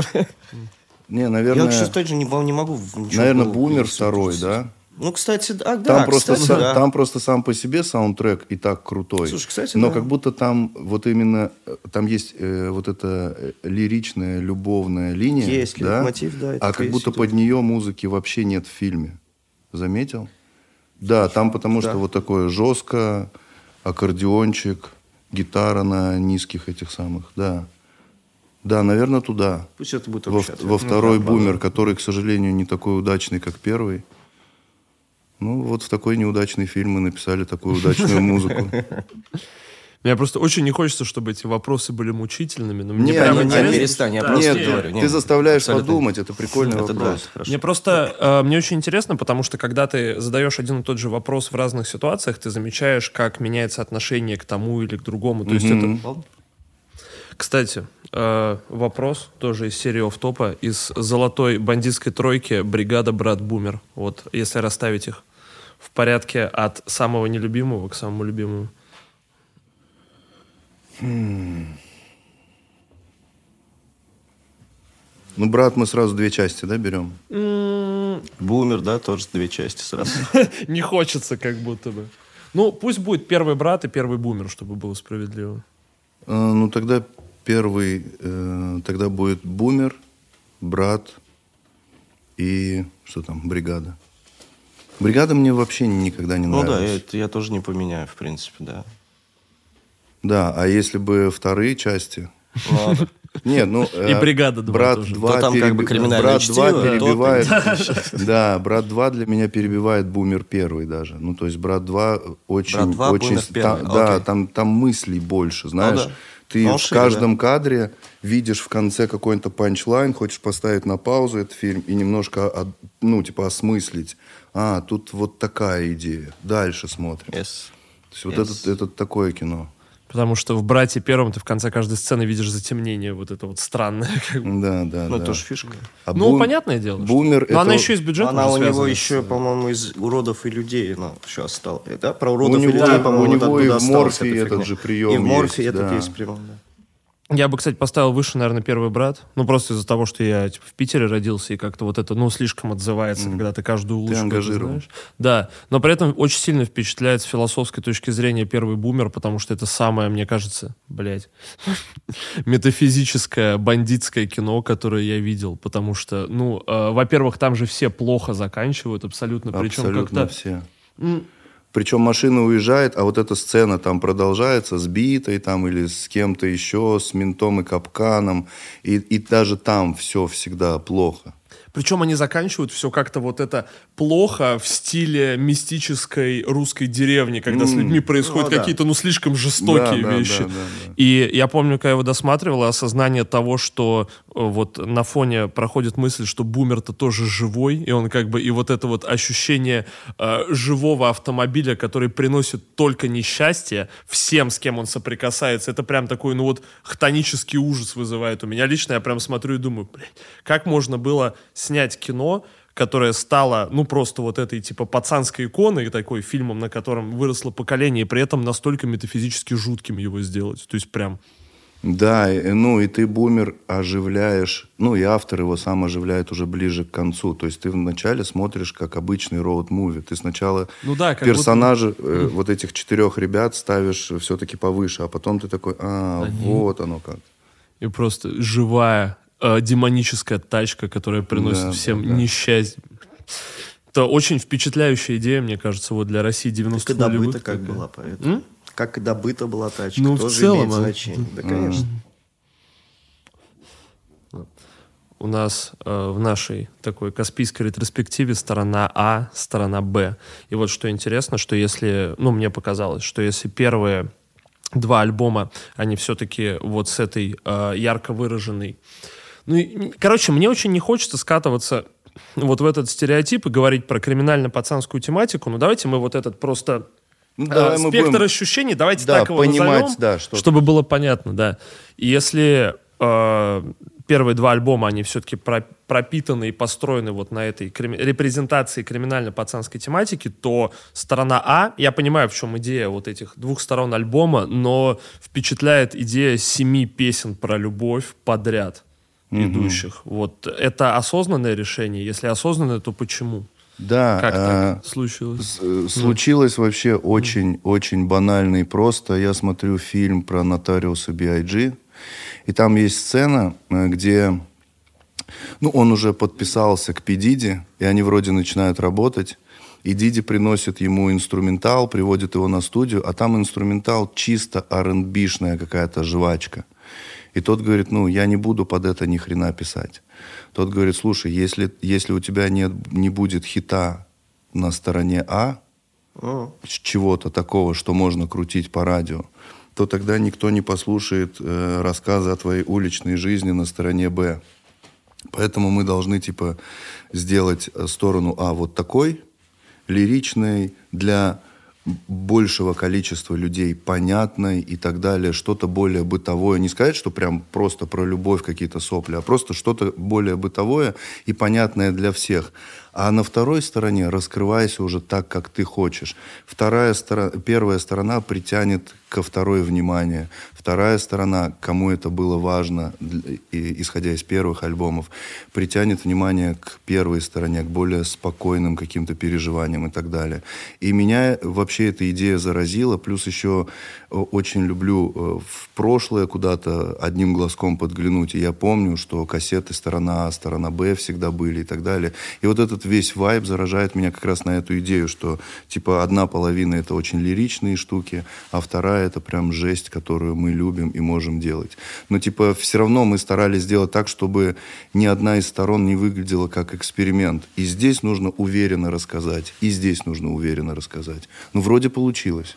Мне просто заметил в этом такую э, забавную житейскую иронию, что с более пацанского альбома «Пиджаки, костюмы» становится хитом песня «Доедешь, пиши». Такая романтичная про отношения в стороне А, стороне Б, где репрезентация вот этих вот, где прям, ну, есть упор на некую вот эту бытовую такую отношенческую сторону. Абсолютным хитом становится супер пацанский табор уходит в небо. Вообще такой просто вот этим mm-hmm. пацанским вайбом выжигающий вообще все прям. Да, там, там э, на самом деле хитовые три песни песни. Это табор, но табор это он где-то вообще, да. В небеса. А, 18 плюс, Будь здоров. то- 18 плюс тоже где-то очень высоко. И сам а, относительно остальных, ну, типа из 15 да, песен, и сам все знаешь. И это три абсолютно разные Разных, песни абсолютно. на разную аудиторию, с разной тематикой, с разным вайбом, очень разные инструменталы. И ты просто думаешь, блин, ну, типа, удивительно, что от одной и той же группы, от одних и тех же ребят, с примерно похожим посылом люди выбрали три абсолютно разные песни.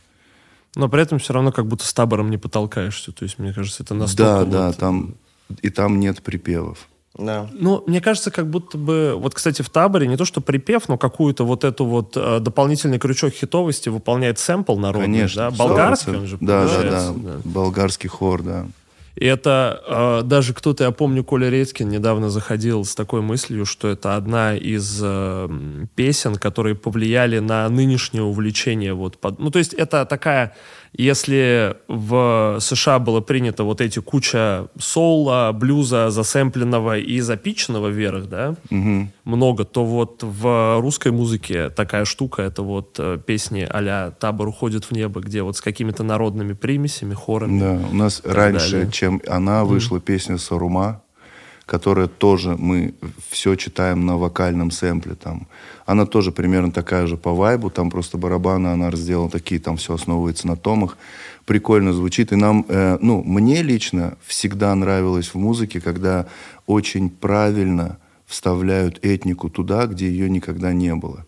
И вот э, была группа Deep Forest, была группа Enigma, где мне, ну, там очень много чего этнического было у Моби, очень много чего было в Продидже. Вот, и мне все это всегда нравилось. Это э, какая-то всегда была в этом магия, там, Voodoo People, ты что-то слышишь, какие-то кусочки, чопы какие-то, и это всегда на тебя по-другому влияет, потому что этническая музыка, она, э, ну, типа, ее тональности непривычны для нас. И если мы рэп всегда слушаем как, ну, мы, для нас будет очень привычно, если что-то порезано из блюза или из фанка, какой-то сэмпл. И мы такие, мы, мы этому никак не удивимся. А ты берешь и удивляешь тем, что ты просто на вокальный сэмпл, который вообще атонально звучит, ты, ты под него даже, ну, аккорды никакие не напишешь, потому что там э, вот это трех- или пятиголосье поет вообще хуй знает по каким правилам. И, и это- в этом как А раз была тоже магия. вот это? Оригинал всех, вот, всего хора слышал? А, там же, там, нет, там же просто... О, скажу, та- Ну, там я представляю пиздец. себе, Слушай, что это- любая народная музыка, она Там по совершенно пиздец. другим законам работает. Когда ты включаешь горловое смысле. пение какое-нибудь, это Да, да, да. окей. Да, ты просто абсолютно, удивляешься в первую очередь. А если ты удивляешься, но в этом есть еще какая-то мелодика, а здесь просто в этом все сошлось. Есть и мелодика, и в то же время это как-то странно звучит. Вот, это, это сразу работает, в этом есть магия. Она, э, если ты вот сейчас она рассказал, ты слушал ли это э, полностью, ты себя поймаешь на мысли, что тебе это напоминает, вот, знаешь, саундтрек к старому Омену. Вот это, а, а, Ну, а, есть у него а. есть такое какое-то Такое же. жуткое ощущение. Да, там есть, тоже. там Да-да-да-да, есть там- один из голосов, который Вайб поет такой, не туда, и это прям Да, страшно от да. этого. Вот как раз эти метафизические пацаны едут на метафизическую разборку, знаешь, Да, да, какую-то. да, да, да, да. Причем э, и для меня вот, наверное, лет, получается, на 5 Каспийский груз как раз остался вот этим, э, ну, собственно, песни «Табор уходит в небо», вот этим вокальным сэмплом и Панчо Монара про «Не верю людям и рыбам». Я прям, ну, то есть это вот то, что въелось прям в плотнейшую ассоциацию, и вот долгое время было со мной как э, такой образ понимания группы. Ну, Наверное, спасибо, что это- дал мне первый куплет. Да. А у вас как-то, как вы вообще определяете, у кого будет первый, у кого второй куплет? Есть какая-то логика в этом? Есть, это М. гениальная логика. Я всегда пишу первые куплеты, не, не ну, типа, э, по времени. Я, я пишу куплет и припев первым, а дальше он дописывается. И просто когда я уже расставляю треки в альбоме, я такой, не, ну здесь вот три песни подряд, я первый начинаю, давай я его просто вперед переставлю. И вот здесь на таборе я тоже. Да, просто чисто для ассорти. А с этим треком как вышло? Ну, здесь то же самое, да. Я первый написал, дальше он дописался, я говорю, ну, давай ты начни. Вы весь этот альбом делали с FD Вадимом. Ну, не весь, но ну, большая ну, часть, часть, да. да. И причем делали, тут, тут важно понимать, что мы-то написали все эти инструменталы сами, mm. но я слушаю, ну, допустим, вот он написал полностью весь табор, я такой, нет, но это не сильно, тут нужно мрачнее. Да-да-да, драмка была, конечно, вообще. Там Согласен. не то, что драмка, там как бы не хватало, знаешь, не хватало... Ну, моя версия. Да, Она у меня где-то еще это. валяется здесь. Их это не... Да. Да, такие. Ну, все, короче. Да, и там просто, там просто не хватало вот самого нагнетения, и я просто все убираю, отправляю Вадиму сэмпл, говорю, нарасти сюда все остальное. И он делает, и я такой, да, добавь еще это. Он добавляет, я говорю, да. Вот с 18 плюс то же самое. Я в Таиланде отдыхаю, и просто в кафешке играет какой-то тайский, какой-то легкий рок. И он начинается вот с этих аккордов. Я просто беру шазамлю, и через пару месяцев э, возвращаюсь в Москву, режу этот сэмпл, сам э, сделал туда драмку и все звуки. Потом такой, ну, если там будет четыре человека, это будет очень длинно, нужно разбавлять. А, опять же, отправляя в Дивадиму, он туда пишет полностью свое. И дальше я вот эти две части миксую. Там, если послушать 18+, угу. там есть сначала один барабан и инструменты какие-то, а потом совсем на том же сэмпле совсем другие барабаны, другие басы, другие инструменты. И вот так мы примерно делали весь альбом. То есть вот тебе сэмпл, нарасти сюда что-то. Откуда появилась вообще идея позвать Авди Вадима? Если как бы вот есть Анара, вроде как закрыто уже, ну, то есть вопрос э, музыкальный, битов. А, мы, мы всегда во всем хотели расти и в качестве тоже, да. И я помню, что у нас вышел пиджаки, костюмы, и мы с Эвди Вадимом пересекаемся где-то в гримерке на концерте у Чемодана. Uh-huh. И я говорю, ты слышал нашу работу? Он говорит, да, охуенный альбом. Я говорю, давай вот по ваншотам, по звукам, давай технически поговорим. Он говорит, много где я слышу, что на этом сэмпле должен быть другой снейр другой kick и так далее. А я-то уже знал э, мм. его работы. Я говорю, давай вместе потом поработаем. То есть музыкальная идея будет наша, но ты туда нарастишь все ну, остальное. Ну, технически просто. Да, ну нет, но это, это все равно, это даже не саунд-дизайн. Он как бы дописывал аранжировку, он, он большую работу делал.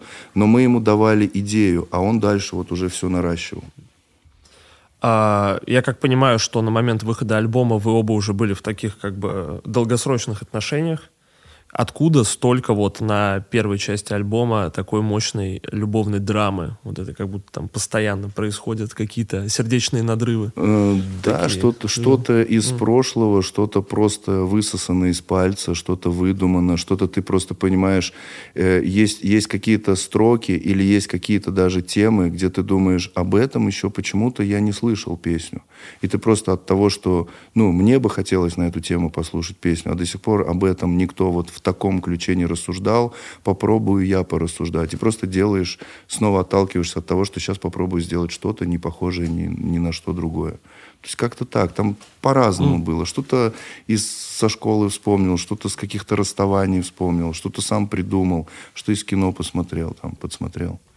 Причем как будто я еще заметил, что там же логика, что как будто, ну вот если у альбома две части, он и должен ровно делиться на две части, но любовной лирики получается больше, чем какого-то пацанского. Там 8,7, да? Да, 8,7 да. такое сочетание. Ну да, mm. да, так получилось. Эм, а у нас была какая-то... По-моему, у нас было 16. По-моему, мы что-то не взяли на вторую часть. Я вот уже не помню. По-моему, мы хотели как раз делать симметрию, и что-то мы не взяли на вторую часть. Знаешь, иногда, когда ты думаешь вот вроде неплохо, что будет еще один трек, но ты думаешь, блин, он как будто испортит. После, после него следующие, следующие треки, повествование нарушится, и ты просто такой лучше не возьму. Ну, меня всегда просто вот этот перфекционизм э, разъедает голову, что ты такой, у тебя альбом поделен на две части, их репрезентуют на обложке, в названии, и, ну, должно быть равное количество треков. Как будто, ну, иногда mm. просто имей или смелость, или, знаешь, просто вот mm. умей иногда прощаться с вещами. Да, да, да. Не, Пусть понятно. это будет такой некий да. тарантизм. Да. Типа. Не, понятное дело, что это приходит со временем, но все равно как будто бы идея симметрии, вот этого вот, ну, вообще идея симметрии, золотого мне кажется, сечения. она, да, золотого сечения, она просто захватывает мозг, потому что, ну, не знаю, мне, короче, вообще в жизни видится дихотомия всегда. То есть, ну, разделение мира на две части, и оно как будто бы его очень трудно из себя вытравить. Но вот есть даже бытовые штуки, например, я вот приводил уже как-то пример, колбаса и сыр. Почему всегда эти вещи, во-первых, расположены друг напротив друга, то есть почему они антагони антагонисты в рамках быта, почему э, волк и лиса это антагонисты, это же оба собаки, по идее, и то, и то. Почему пиво и водка это какие-то вот тоже две полярности, и антагонисты везде вот как будто находится вот это Арбуз и дыня. Это арбуз и дыня, например, огурец. да, тоже почему. И они причем в, гол в голове же культурно они существуют вот как противоположные вещи. Помидор, почему помидор, огурец? Слушай, ну... Э... Бля, ну салат хороший, наверное, из-за этого, я хер знаю. Да, прикольная мысль, но да, это все, это все все равно, это, это как будто с, с древних времен в нас уже ну, вот вшито. это как будто в части рептильного мозга там где-то Это все, да, день и да. ночь, да, добро и зло, и это да, все да. в нас вшито вообще, ну, типа, тысячелетиями. А, и не факт, что это правильно. Может, мы здесь сейчас как раз должны развенчать все эти мифы и сказать, не обязательно, чтобы было вот это золотое сечение. Мне вот кажется, что это вообще вот. ну, супер неправильно. И ну, если, короче, у меня была мысль, что вообще нужна в мире э, тройственность, что вот есть добро и зло, и должно быть еще какая-то, существует же вот понятие серая мораль, должно быть что-то третье, либо еще, например, добро, зло и какое-нибудь ужасное зло невыносимое вообще. Mm. То есть для более комплексного понимания любой вещи как будто должно быть три точки зрения. И мне Добро, кажется, что... зло и похуизм. Ну вот, например, Такой, да. Типа, и понимаешь, и смотри, это уже обогащает этическую mm-hmm. систему. Мы уже можем посмотреть, вот, ну банально там, э, за этого, за того против всех. Вот, mm-hmm. например, это уже обогащает пространство, создает, делает его более широким. Хочу я вот вообще за это, я за это топлю, что как бы. Да, ну, прикольная мысль. Три должно быть. Это такой, э, в общем, если мы живем в переходе из постмодерна в метамодерн, то вот в метамодерне должно быть три всего, мне кажется. Ну, а потом, потом со временем отойдешь от фразы «должно быть».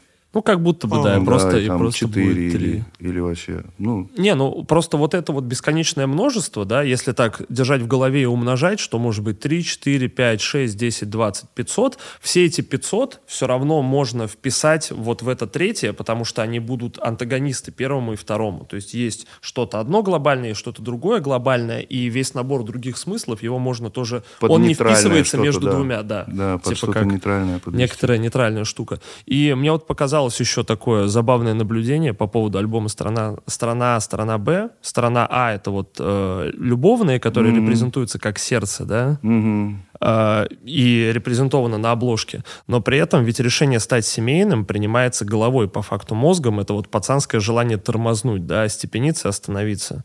А мозг, который репрезентует вот эту пацанскую сторону. С другой стороны, мне кажется, вот эта уличная жизнь как раз заходит не на трезвом расчете, а на ощущении какой-то романтики, да, ожидания того, что это будет как в кино, не знаю, или как ты слышал от старших товарищей. То есть, наоборот, как будто бы сердце приводит Нет, людей. Нет, тут, тут скорее, да, да, тут скорее не совсем так. Тут э, сердце олицетворяет лиричность, э, лиричность самой вот этой стороны А и такой подход более такой душевный, э, сердечные переживания и так далее, э, позитивные, негативные, неважно.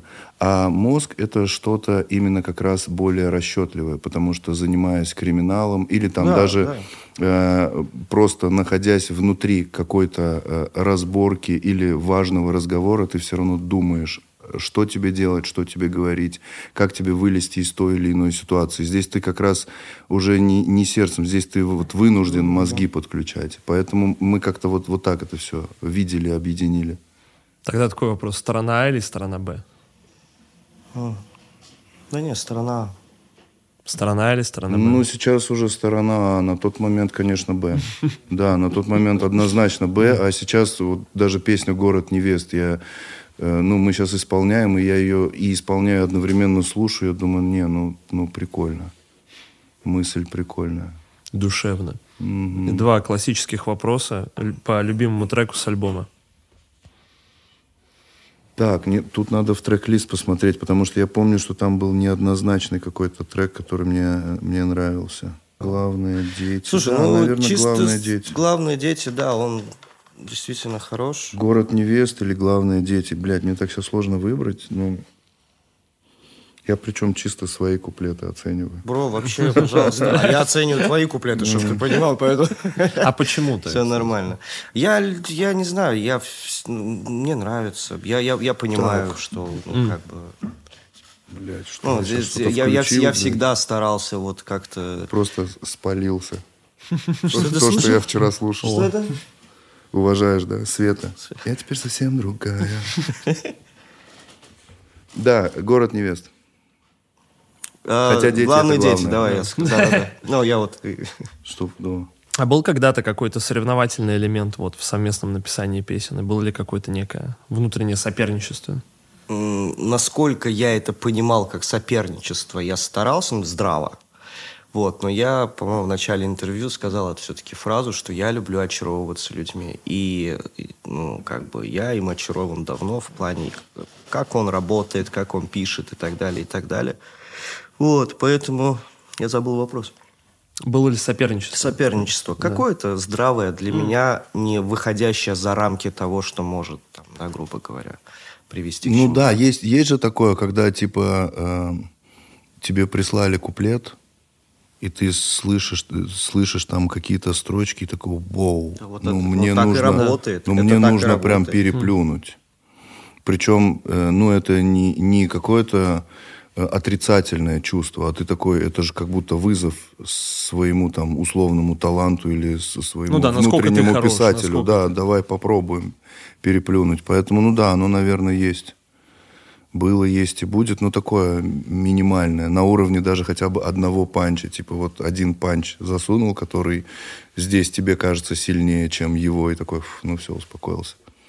Просто, блин, очень давит, очень хочется, э, чтобы, несмотря на то, что, ну, я обычно гораздо меньше таких формальных вопросов пишу, да, очень не хочется, чтобы это чувствовалось как интервью, потому что для меня интервью это не то, что ругательство, но как будто бы, типа, э, такое более формалистская штука, а здесь я, ну, мне сложно представить такое, да. как бы, более... Э, сложно представить в рамках интервью такой расслабленный и как бы вальяжный диалог идущий, поэтому...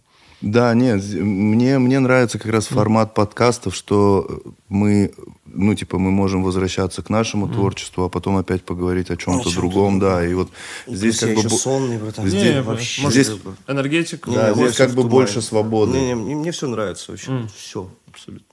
Точно. Прекрасно. Тогда оставайся здесь. Я так останусь, я уже, блин, приметил себе, вон там на втором этаже, поспать можно. так что... Да вон там. Раз, развалишься. Хотя бы один панч, и можно успокоиться. Это, вот. ну, это вечная тема. Yes. какому фильму мог бы быть саундтреком? Страна А, страна Б?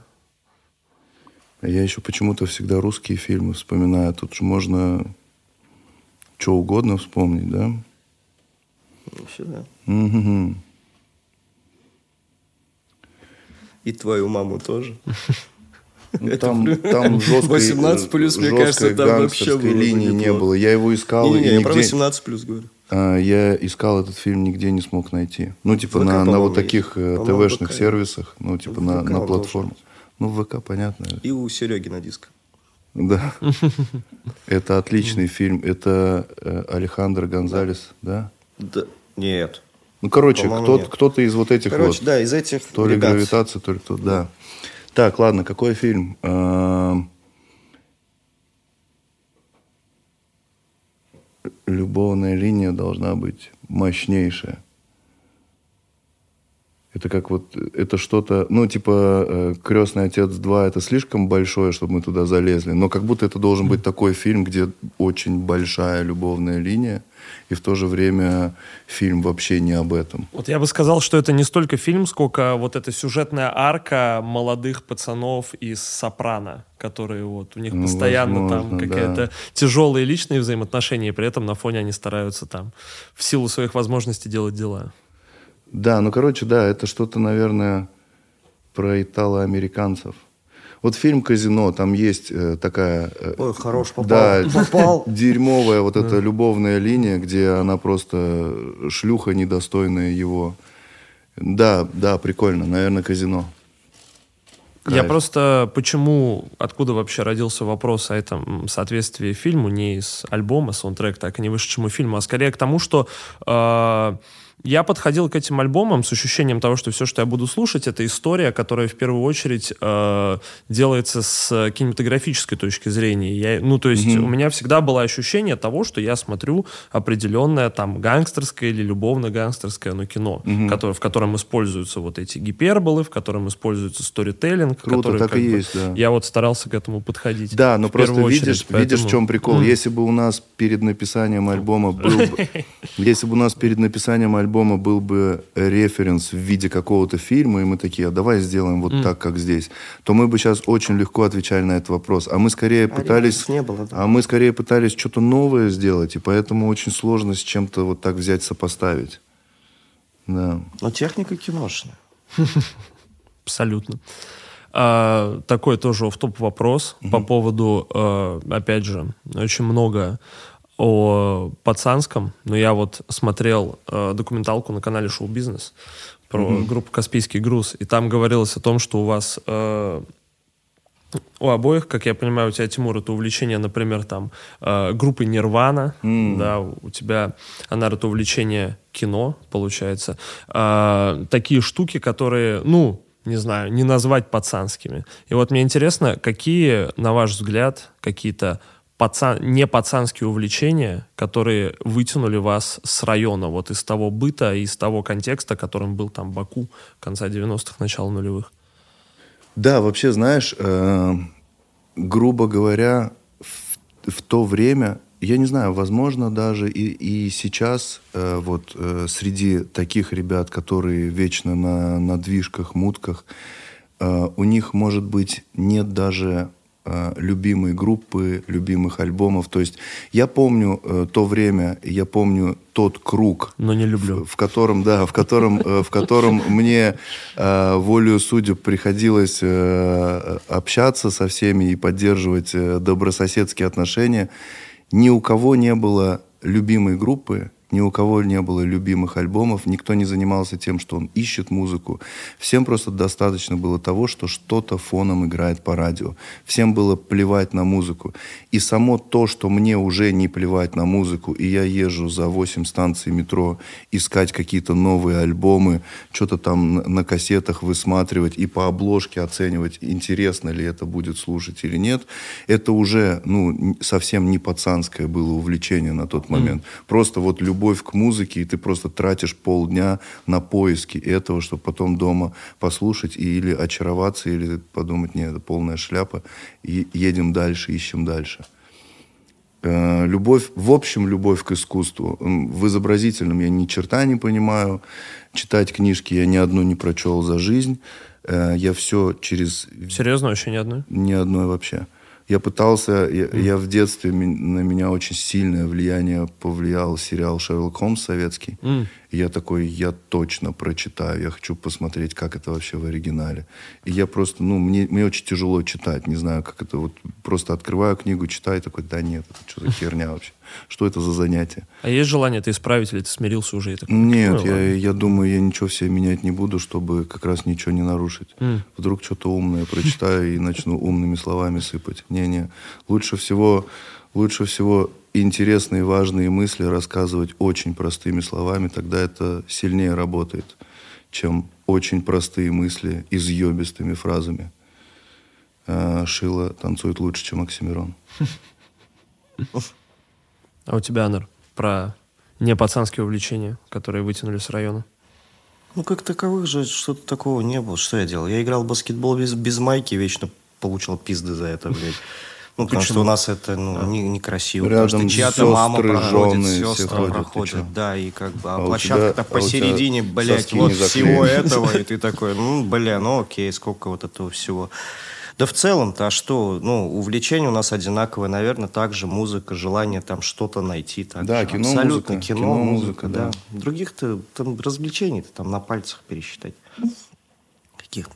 Все это было довольно, довольно ограничено. Я просто про себя помню. Просто mm. я тоже общался там, да, с определенными людьми, которые...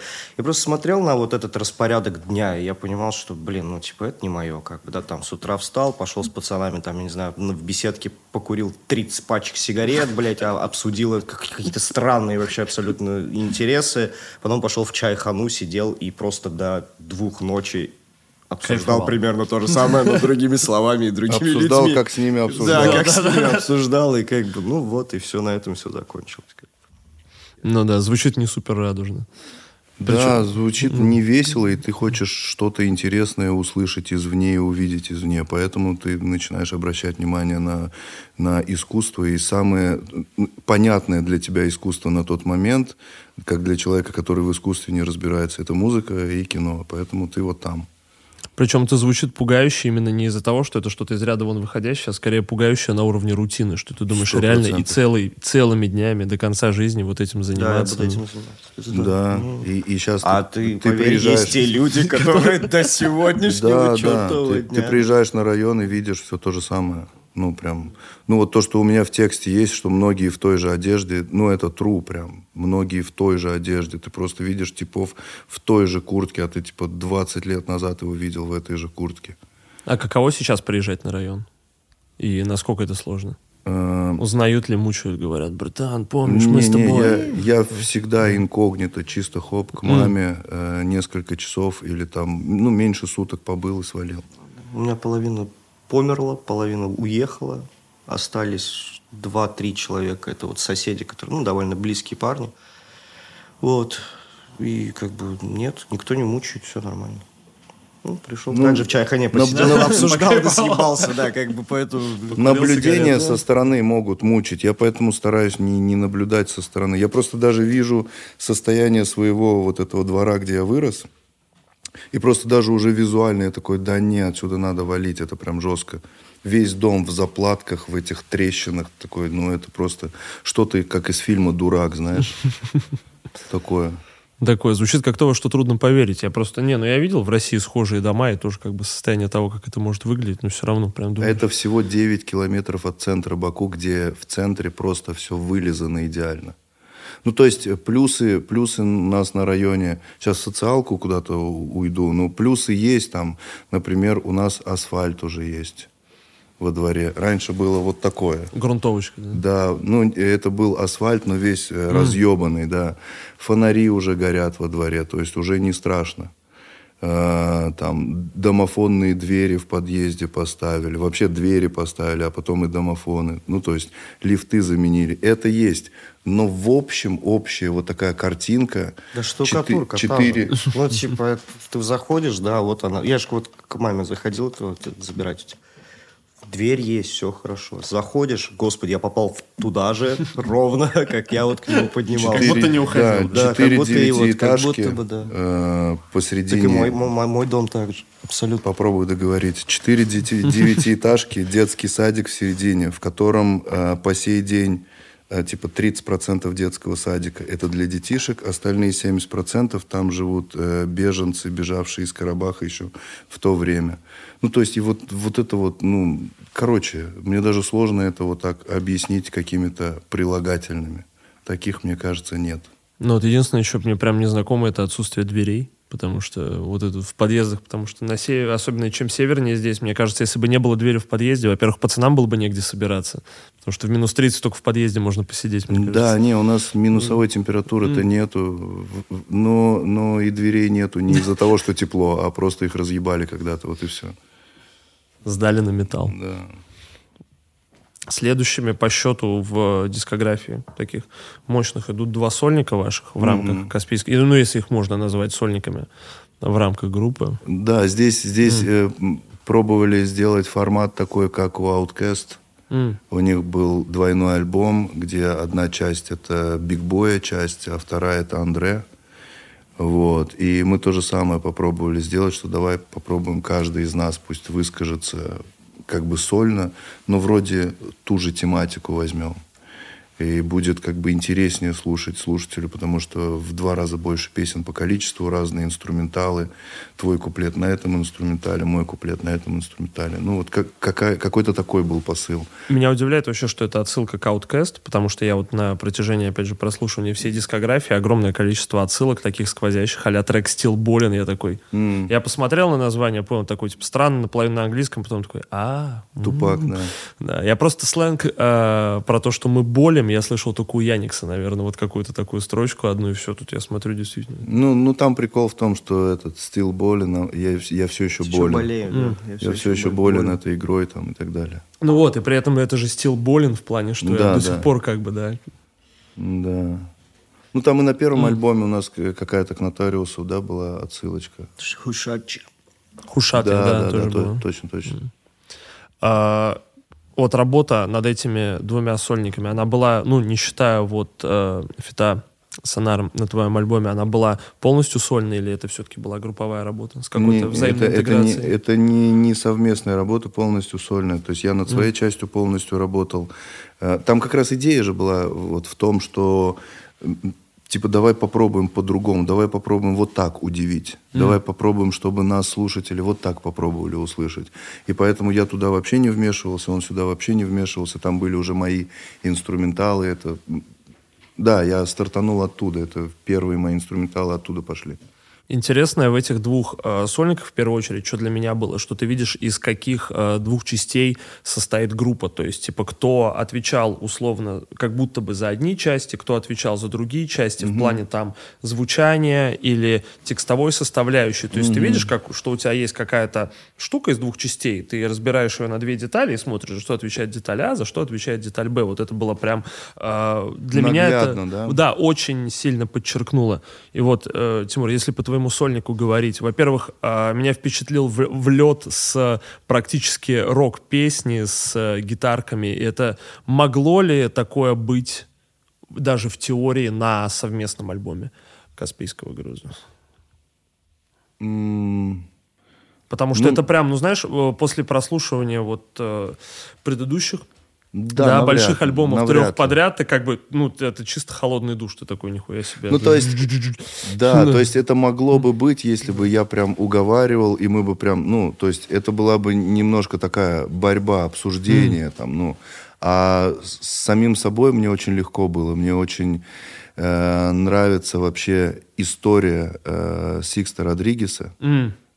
Ну, он, может, знаешь, я шаришь, знаю, конечно, да? да? Вот, я когда услышал эту историю, что чувак, будучи разнорабочим и вообще наплевал на, на весь клауд, который вокруг него создался, где там, в Австралии, да? Или, а, Слушай, в Ю... вот этого я не помню, да. откуда он, я с музыкальной его частью знаком, с биографией. Слушай, Поступ есть, ЮАР, есть, слушай, э, да, стал, в ЮАР, стал точно, точно. Иконой, Короче, прикол в том, что он типа работает разнорабочим, и на деньги, которые он зарабатывает, он идет на студию э, и записывает свои песни. Абсолютно нечаянно. И вот он записал пластинку на, на вот эти деньги, и он вообще не знаменит, эта пластинка нигде не издалась. И на эту студию приезжает диджей из ЮАР, э, перебирает пластинки, достает вот эту пластинку оранжевую Man, слушает, ему нравится, он возвращается к себе в ЮАР, ставит эту пластинку у себя на радио, и э, перематываем вперед, через пару лет это самый прослушиваемый артист э, в ЮАР. Его постоянно заказывают на радио, а никто вообще нахуй о нем не знает. И этот диджей начинает его искать. Фильм документальный называется «В поисках сахарного человека». И этот диджей начинает звонить на ту студию, они говорят, да не знаю, какой-то тип когда-то несколько лет назад у нас записался. А он вообще, э, ну, работает также разнорабочим. Сегодня грузчик, завтра там, я не знаю, на рыболовном судне что-то там мутит. И он вообще не понимает о своем успехе. Через несколько лет его находят, говорят, что мы хотим, чтобы ты выступил в ЮАР. Он такой, попробую. Ну ладно, типа, привозят придется ю... отпуск взять. Привозят в ЮАР, а там стадион и он просто в ахуе впервые в жизни выходит и исполняет все на стадионе. И потом его, короче, вокруг уже продюсеры и так далее, то все, а он в какой-то момент типа осознает, что он все, что хотел сказать, насколько я помню идею, mm. все, что он хотел сказать на этом релизе, он уже сказал, и он уходит, уезжает обратно в Америку и продолжает работать разнорабочим. И вот и у него есть две песни, «Sugar Man» и еще э, «Richmond Folks», по-моему, как-то так называется. Они супер очаровательны, и знаешь, такое чувство иногда бывает, когда ты слушаешь чужую песню и такой, я очень хотел бы да. быть в этой да. песне, мне хочется к ней хоть как-то прикоснуться. И так как ты рэпер, ты такой, ну, сэмплирую эту О. хуйню и сверху напишу что-то свое. И вот так родилась песня «Шугамен». И от того, что она родная мне, но, может быть, даже абсолютно не родная Анару, она поэтому появилась у меня на релизе, и навряд ли она бы появилась, типа, на Каспийском грузе. Вот, а по такой логике хотел ли ты оказаться на песне у Ти Genesis I'm in love with the Coco? Э, нет, я, та, я там, скорее всего, и причем больше над собой. Э, то есть э, там это, эта фраза как раз была сломом. То есть там идет по мне глубокий э, относительно меня и моего копания, глубокий про себя текст. И та- чтобы не душнить, мы в прошлый раз с тобой об этом Мгм. говорили, чтобы не душнить, ты хочешь немножечко понизить градус и такой I'm in love да. а потом опять продолжаешь душнить. Здесь это вот роль такая была. Впечатляет вообще количество экспериментов на твоем сольнике, отсылок к поп-культуре, ну и к культуре в целом, типа, Мгм. то есть тот же трек Sugarman, трек по ресторанам, Мгм. Коко и так далее. В целом, ну... а, Трофим. Трофим меня очень сильно впечатлил, потому что, ну, то есть, и причем, а, кого?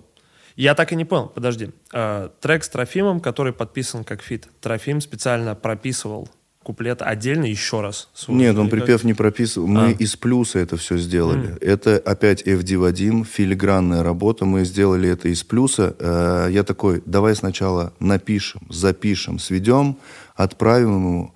И мне кажется, у него не будет шансов сказать нет. И э, он потом через менеджеров передает нам, что типа все окей, мне все нравится, давайте да, ну типа сделаем договор на один рубль, что я вам отдаю права.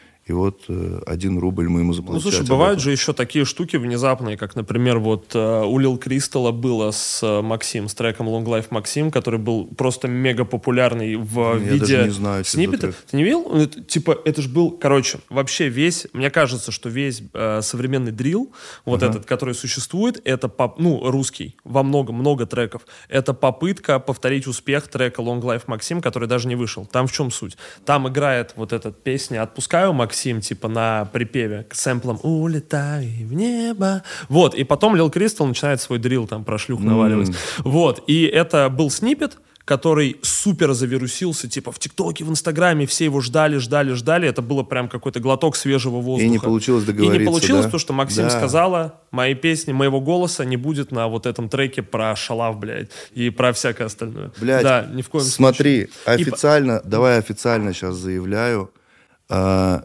ни у кого не буду брать никакие роял- роялти, сэмплируйте, цитируйте, ебашьте любые куплеты мои, я не знаю, блядь, инструменталы вообще. Я за то, чтобы все развивалось. И мне кажется, что когда каждый так скажет, музыка будет еще больше развиваться. Просто я сейчас, если так скажу, мы должны будем уйти просто. Закат, Красиво уйти, закат на, на, на слоу-моушене, пиздец. Нет, согласен, согласен, абсолютно согласен.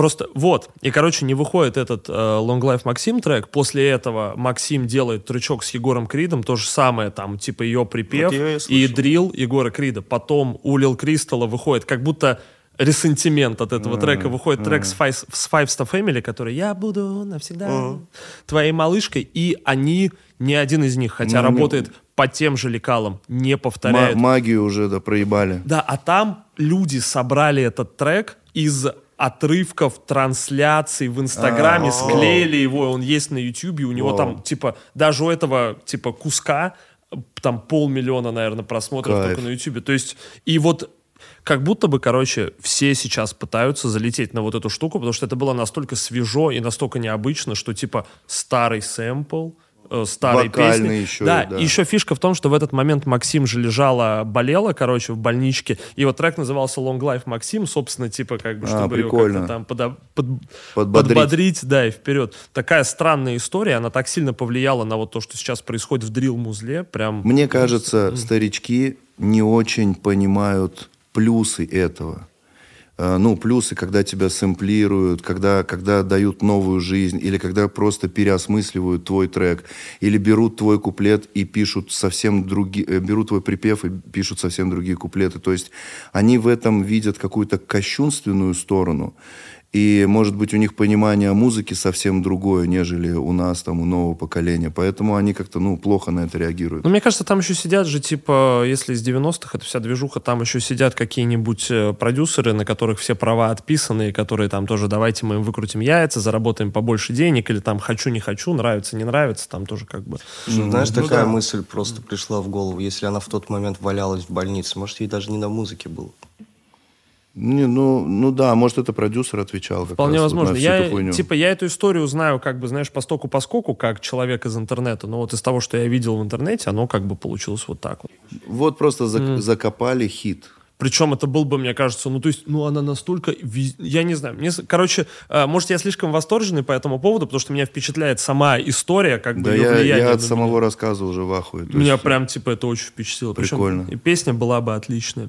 Вот, а возвращаясь к твоему сольнику, реально вот количество экспериментов, отсылок, даже, ну, я не могу назвать там Трофима, например, поп-культурой, да, но при этом, типа, отсылок э, культуре какой-то, она прям... Иной, вот этот... не рэперской, Ну, да, да, просто, ну, это действительно, это не называется поп-культура, но это действительно популярная культура, то ну, есть конечно. это как бы штуки, в общем, э, количество вот этого прям впечатляет, и я бы, ну, из... Э, опять же, не из желания сравнивать и не из желания как-то принизить, повысить, но я бы назвал твой сольник более художественным, что ли, в плане разброса приемов, отсылок и так далее. То есть он такой выглядит киношно, в хорошем смысле киношно, как какая-то такая вот Собирая, собирая альбом, вообще представляя, какой будет альбом, для меня всегда важно, чтобы каждая песня была прям разной.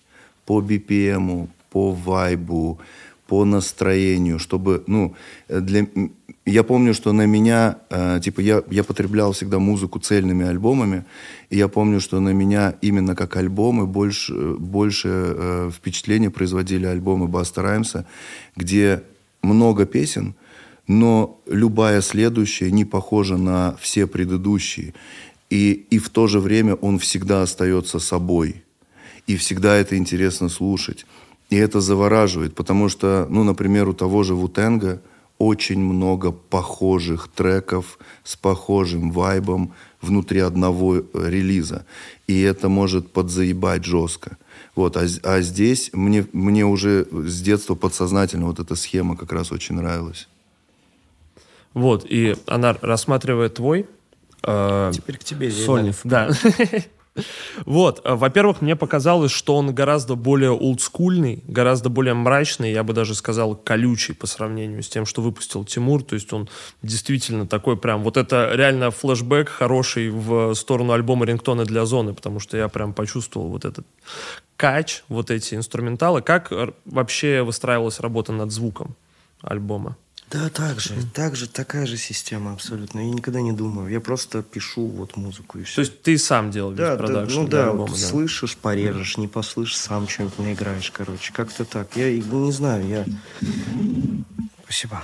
Смотри, насколько можно Бубнить сказать... начал, да? М? Бубнить начал? Очень тихо Ну, так, да, типа, знаешь, Sorry. взвешенно, знаешь. Вот а, смотри, насколько можно сказать, что если сольник Тимура был таким более художественным и киношным, то твой сольник это как будто бы именно прям репрезентация тебя как человека, и, ну, то есть каких-то вот именно персональных внутренних переживаний, и такой некий ответ тем, кто не котировал, например, твои куплеты в рамках Каспийского груза.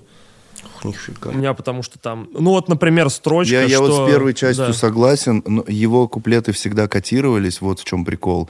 Но именно ты как бы, ну, копнул, ты как будто подробно все послушал. Ну, там есть да, строчка там... вот просто вес, про то, что я как бы вот просто да. вес, вникай. Да, и да, да. Я, и там есть такие... Э, я не могу сейчас, я не выписывал все цитаты, но мне показали, что там есть вот именно микрострочки, ответы тем людям, что если вам что-то не нравилось, если вы видели какой-то перевес, то как бы вот вам, пацаны, mm. раскумаритесь. Ну, наверное, перевес. На, на вес, перевес, да. Наверное, mm да. Не знаю, у меня все на ощущениях всегда. Я как бы не, не структурирую ничего.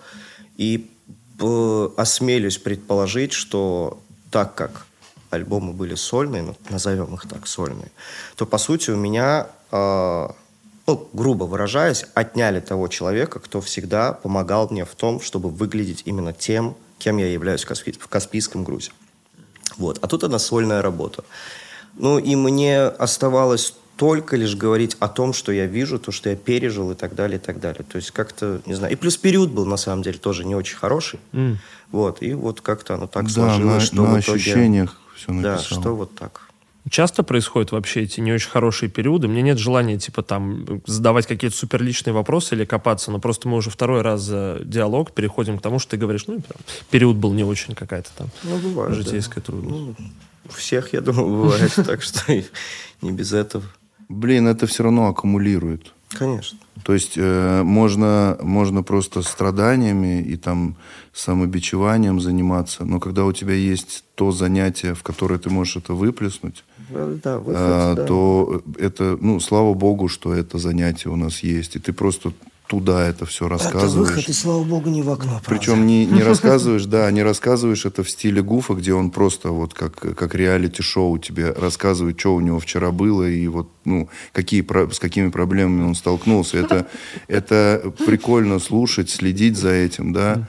Вот, ну, такой, э, как, будто, как будто пацанский дом 2, знаешь, ты прям слушаешь, чё, какие переживания у чувака с годами, как они меняются и так далее.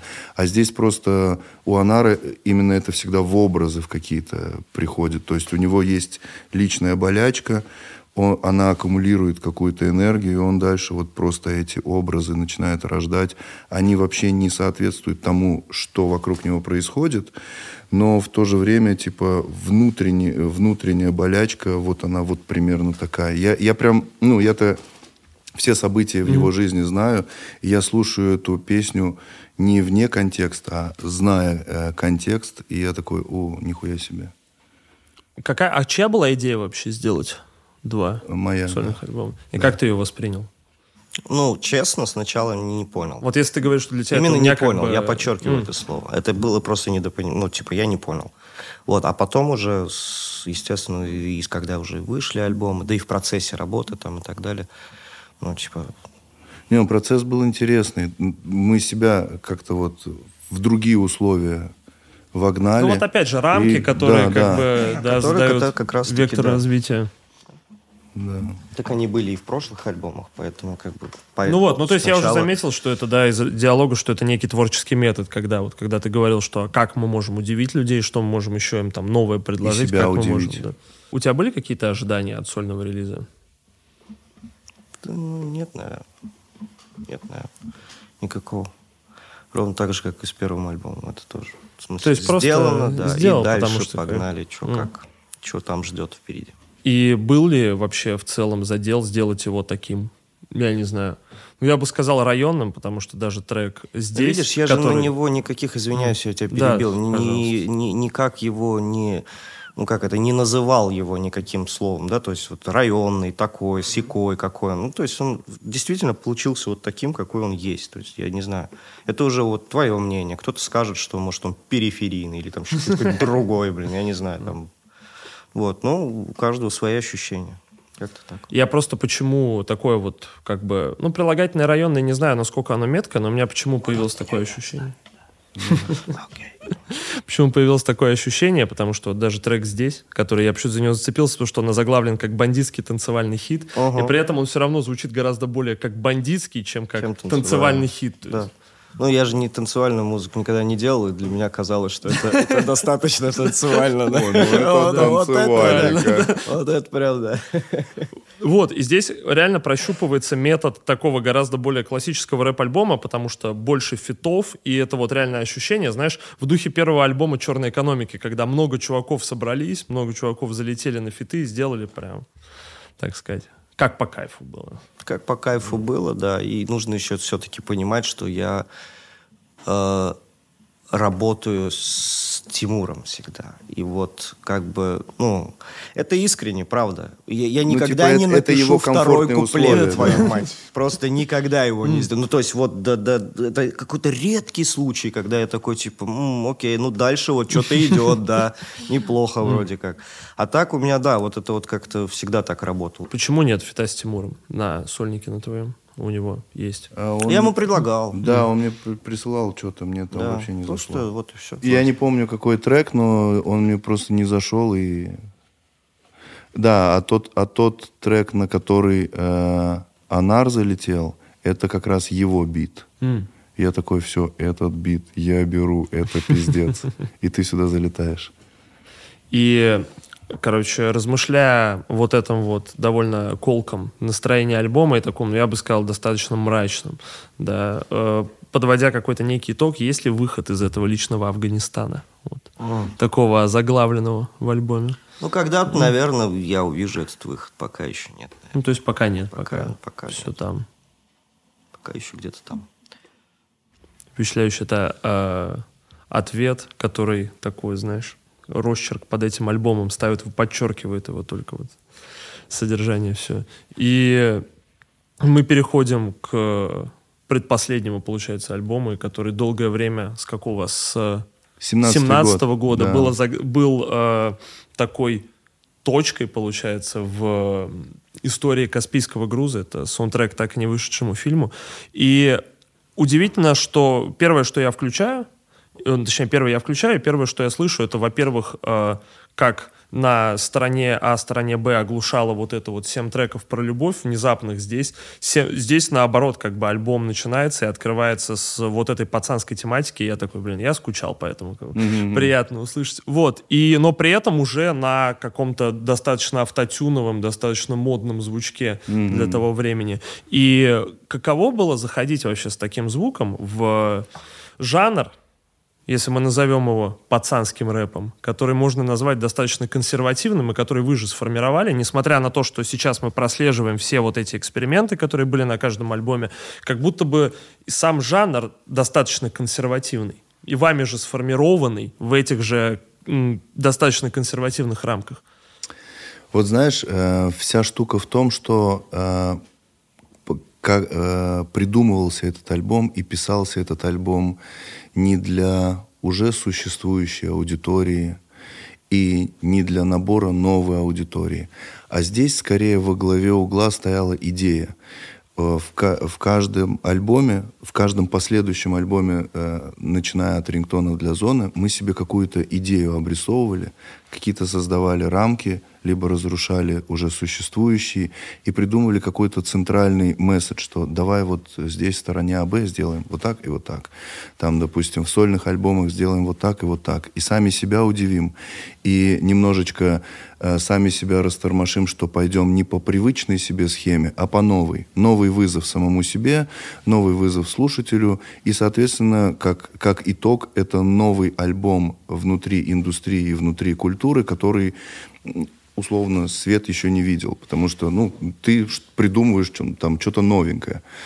Вот, и здесь э, идея была такая, что если было бы так, что к нам бы обратился какой-то чувак, продюсер фильма, говорит, вот у нас вот такое-то кино, вот такой-то примерный сценарий. И мы взяли себе какой-то базовый сценарий, нарисовали вот этого пацанского фильма, где у него есть любовная линия, где он потом выбирает делюгу и друзей, и потом в итоге какой-то... Да, и потом в итоге какой-то пиздос происходит в конце. То есть там не должно быть хэппи-энда.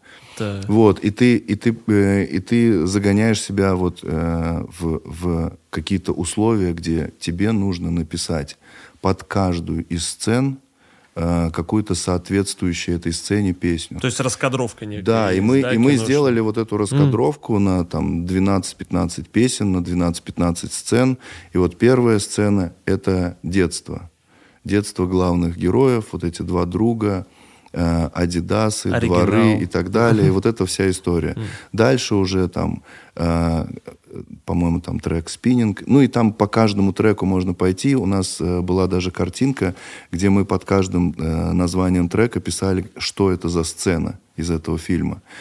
И тут, видишь, тут вот э, сама история настолько нас очаровала, сама, сама вообще идея создания альбома, что мы, когда писали уже вот каждую из этих песен, мы не думали о том, как воспримет ее слушатель. Мы думали о том, как воспримет зритель этого фильма mm. вот эту песню внутри этой сцены. И поэтому каждая песня внутри сцены, если бы ты себе нарисовал этот фильм, она прям круто существует. А люди, э, которые не поняли идею, которые слушали это просто как наш очередной альбом, они такие, не, ну это хуйня, это тоже не Каспийский, ну а это что за диско, блядь? Ну как-то как вот так.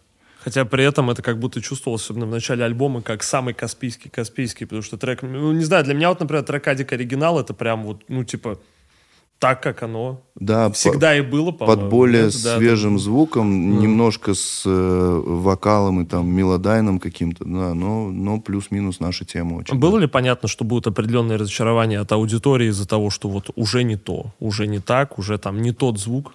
Эм, я, я, наверное, для себя понимал, что это неоднозначное решение и неоднозначный альбом, но мне так сильно хотелось сделать вот эту работу, что это все перекрывало. Ну, то есть ты себе придумал, ты себе вызов, какую-то цель поставил, и такой, да я смогу это вообще сделать или нет? Вот если ко мне продюсер обратится, я смогу под каждую сцену, даже в том стиле музыки, в котором я вообще не профи, смогу ли я написать песню, которая будет выглядеть не как попытка сделать там э, Deep House, а просто как полноценный Deep House трек. Могу или нет? И вроде бы у нас вот, ну, получилось.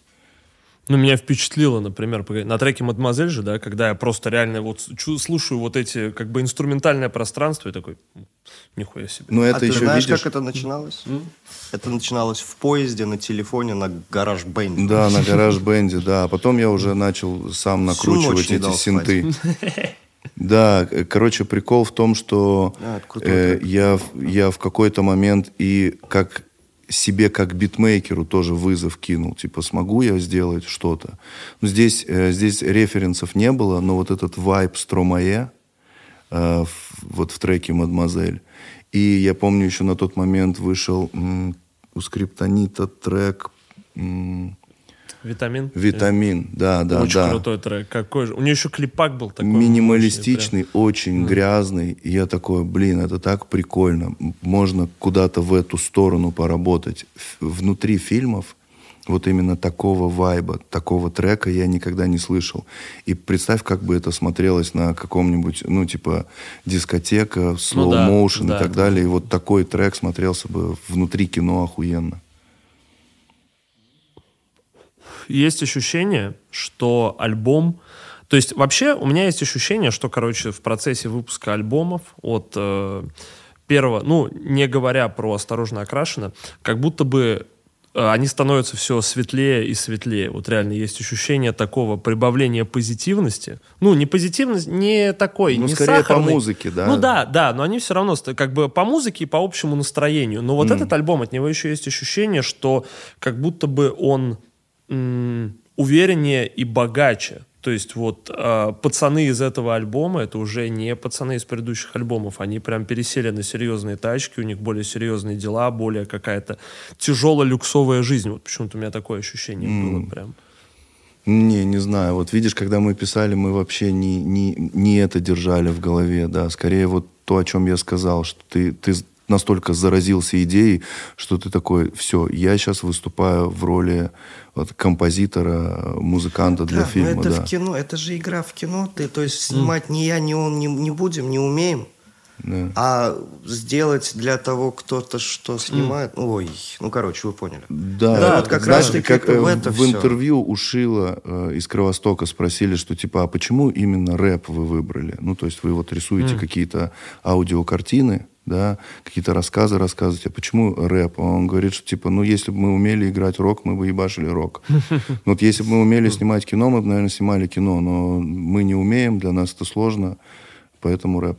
И это ощущение созвучное, например, с фильмами Гая Ричи. Если взять его, ну, классическое кино, если там «Карта, деньги, два ствола» — это совсем, ну, это совсем гопники, и совсем как бы их такие, ну, разборки довольно и очень бытовые. низменные Да, да, да, практически проблемки. бытовые. Потом «Большой куш» — это уже, да, что-то посерьезнее. Рок-н-ролльщик, ну, достаточно уже, да, уже монументальный, глубоко, уже да. движение с большим бизнесом. Джентльмены — это уже вот, типа, вроде это и те же пацаны, ты узнаешь в них, типа, ну, э, идейно героев mm. первого фильма здесь, но здесь уже и проблемы другие, размах да. другой, и в целом э, вектор осмысления. Если ты осмыслял, блядь, районных гопников из стенда, а тут ты осмысляешь, э, даешь свой комментарий на э, эту английскую аристократию, да, и проблему mm-hmm, ее mm-hmm. закостенелости и засиженности. То есть именно меняется да, масштаб больше, взгляда. становится больше, согласен. Mm. Ну, наверное, если с этой точки зрения смотреть, да, у каждого альбома есть какой-то рост в этом смысле, да. Объем, mm. шире объем становится, да. Вот, и плюс здесь как будто бы ощущение, что гора... ну, это наиболее э, политичный по контексту альбом, в плане того, что до этого, мне кажется, каких-то вот типа, ну даже не политичный, а скорее э, наибольшее количество социального комментария, скажем mm. так, который присутствует в Альбиче по сравнению с тем, что было до этого. Да, в стороне АБ его мало, в пиджаках есть какой-то социальный коммент. Да, наверное, да, согласен с тобой тоже. То есть вот именно, и э, это не вопрос с подъебом, но мне интересно. Я смотрел какую-то, блядь, э, интервью для программы Funbox. Угу. И там, по-моему, ты, Тимур, говорил, что вот там спрашивали, а что вот, чего точно не будет в вашем творчестве? И ты такой, что вот какого-то, да, политического комментария, да, там вот прям э, его не будет. То есть mm-hmm. в творчестве. И здесь я бы не сказал, что это политический комментарий, но это вот осмысление там такое, как бы на грани социума, разговоров о социуме и разговоров о том, почему этот социум такой, то есть уже почти да, наверное, он здесь есть, но он, он все равно больше социальный. То есть вот именно политического комментария я себе не допускаю. И еще не допускаю, знаешь, прям мотивационных О, каких-то да. штук. Очень, очень это не люблю. Даже на уровне мотивировать, типа, только вперед, только наверх, mm. там вот, ну, как все альбомы Элуана, знаешь, ну, вообще, ну, да.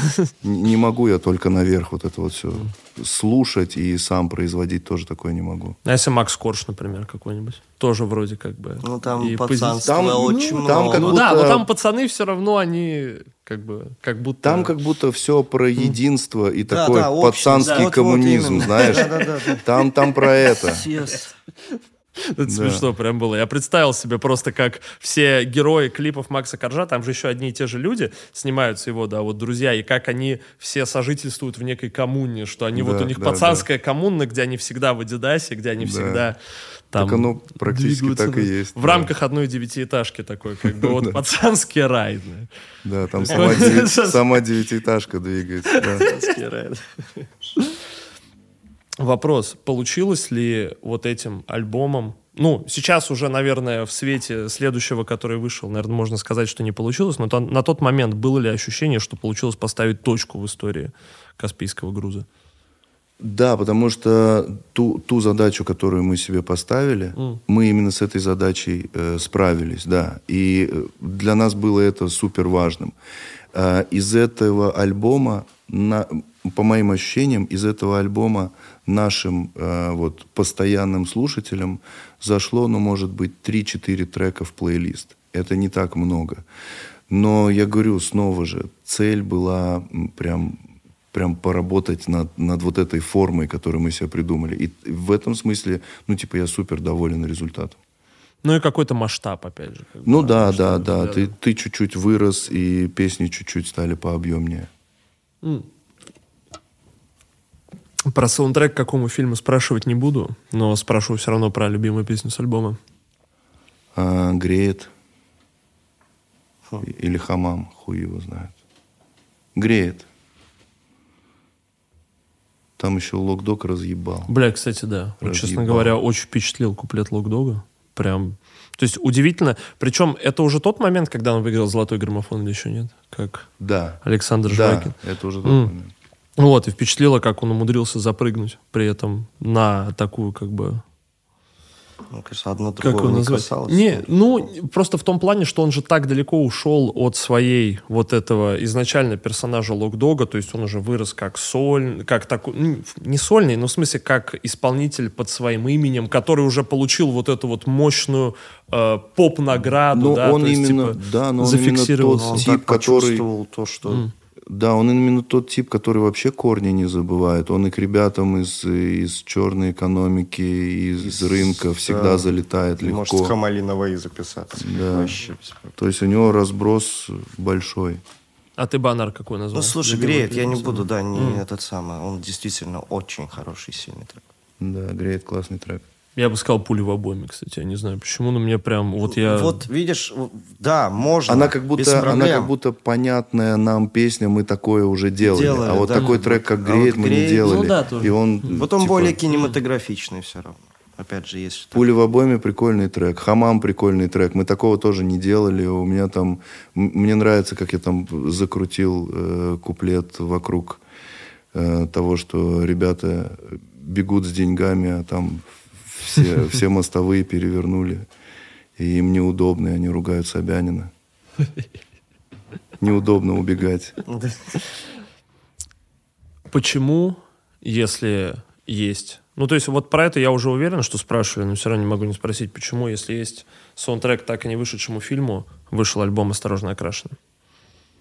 А, это чисто в честь нашего первого классного большого дня рождения, 10 лет, круглая дата. Да, то есть это, я говорю, это разовая акция. Mm. Нам, нам самим очень приятно ощущать, что эта дата наступила, 10 лет. Ну, на самом деле мы с 12 года писали, поэтому 11 лет. Ну, то есть мы выпускали уже да, там ну, трек «Дурака» ну. и так далее. Там треков 6-5 уже вышло. Но все равно мы отчет берем от э, альбома «Рингтоны для зоны». И хотелось как-то прям отметить э, этот, эту дату. И поэтому решили. Мы причем решили сначала выпустить сингл просто. Потом что-то он инструменталы присылает. У меня тоже что-то там есть, уже какие-то наброски. Я такой, ну давай сделаем троицу. Мы же делали троицы.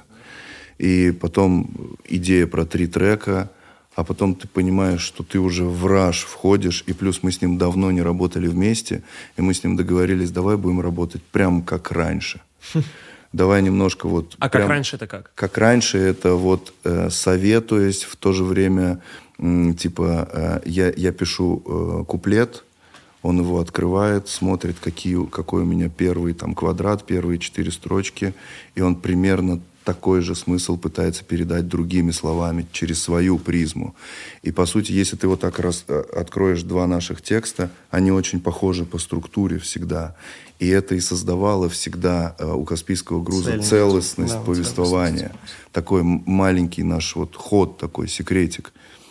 Вот. И э, типа разреши мне иногда влазить в твой куплет, менять какие-то строчки. Точно так же я разрешу тебе в свой куплет влазить. То есть давай поработаем как раньше.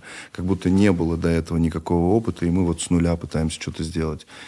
Вот. И микрофон, аудиотехника снова. И э, это подарок не лет. И он у меня... Серьезно? А, да, он у меня появился. Блин, прям, там прям все, Саша. Да, и я такой, блин, ну это вот просто как 10 лет назад. Погнали.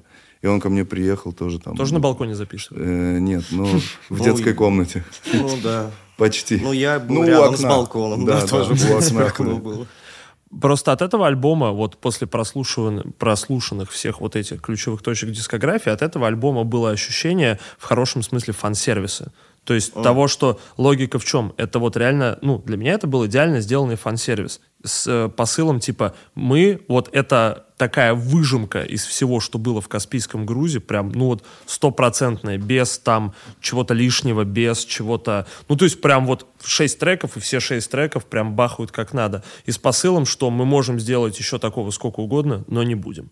То есть, типа, что вот, если вы так сильно ждали, вот смотрите, как оно может быть пиздато, все. Ну да, получилось, что на, на классе так вывезли. Э, то есть, да, лишний трек. Вот ты говоришь, никакого лишнего трека. Была, э, была идея, у меня есть один э, готовый трек, э, который можно было туда вставить. Было бы семь. По хрону это бы уже было альбом. Это бы уже на площадках э, среди альбомов бы э, светилось. Но он казался лишним, повествование рушится. Там все равно еще тонкой линией проходит осмысление сквозь 10 лет, как ты осмысляешь все, свое творчество, то, с чего ты начинал, то, как ты на эти проблемы смотрел вообще изначально. Вот было до этого интервью, где э, мы как раз говорили на тему того, что раньше у нас в текстах было повествование того, что происходит вокруг, но не было личной оценки а хорошо, а как мы, как авторы, вообще на это смотрим. А вот здесь уже появилась своя личная оценка сквозь 10 лет, типа, а как мы вообще относимся к этим персонажам? Как мы вообще смотрим на те события, те действия, которые они совершают, там, преступления, не преступления, вообще образ жизни? Почему они э, на эту дорожку ступили? Социум ли виноват? Э, погода, я не знаю, политический строй и так далее. В чем, в чем вообще прикол? И вот мы это тоже там редкими фразами, но вкрапляем внутри, внутри куплетов. Почему нет опять романтики никакой на альбоме? То есть вот эта вот романтическая линия, которая присутствовала на всех и которая прям принесла, да, несколько мощных хитов в копилку группы, вот здесь прям прервалась. То есть чисто вот шесть прям пацанских треков, я бы сказал. Да, так и есть. Ну, э, банально тебе отвечу, не написалось. Э, были мысли. Были вот разговоры. Это, да, слушай, вот этот седьмой трек, он как раз типа об отношениях, mm. э, очень такой распевный, э, но он поломал бы вайб самого повествования вот этого. То есть там уже нарастилось что-то такое пацанское, и ты думаешь, ну это неуместно здесь, и поэтому мы его не включили.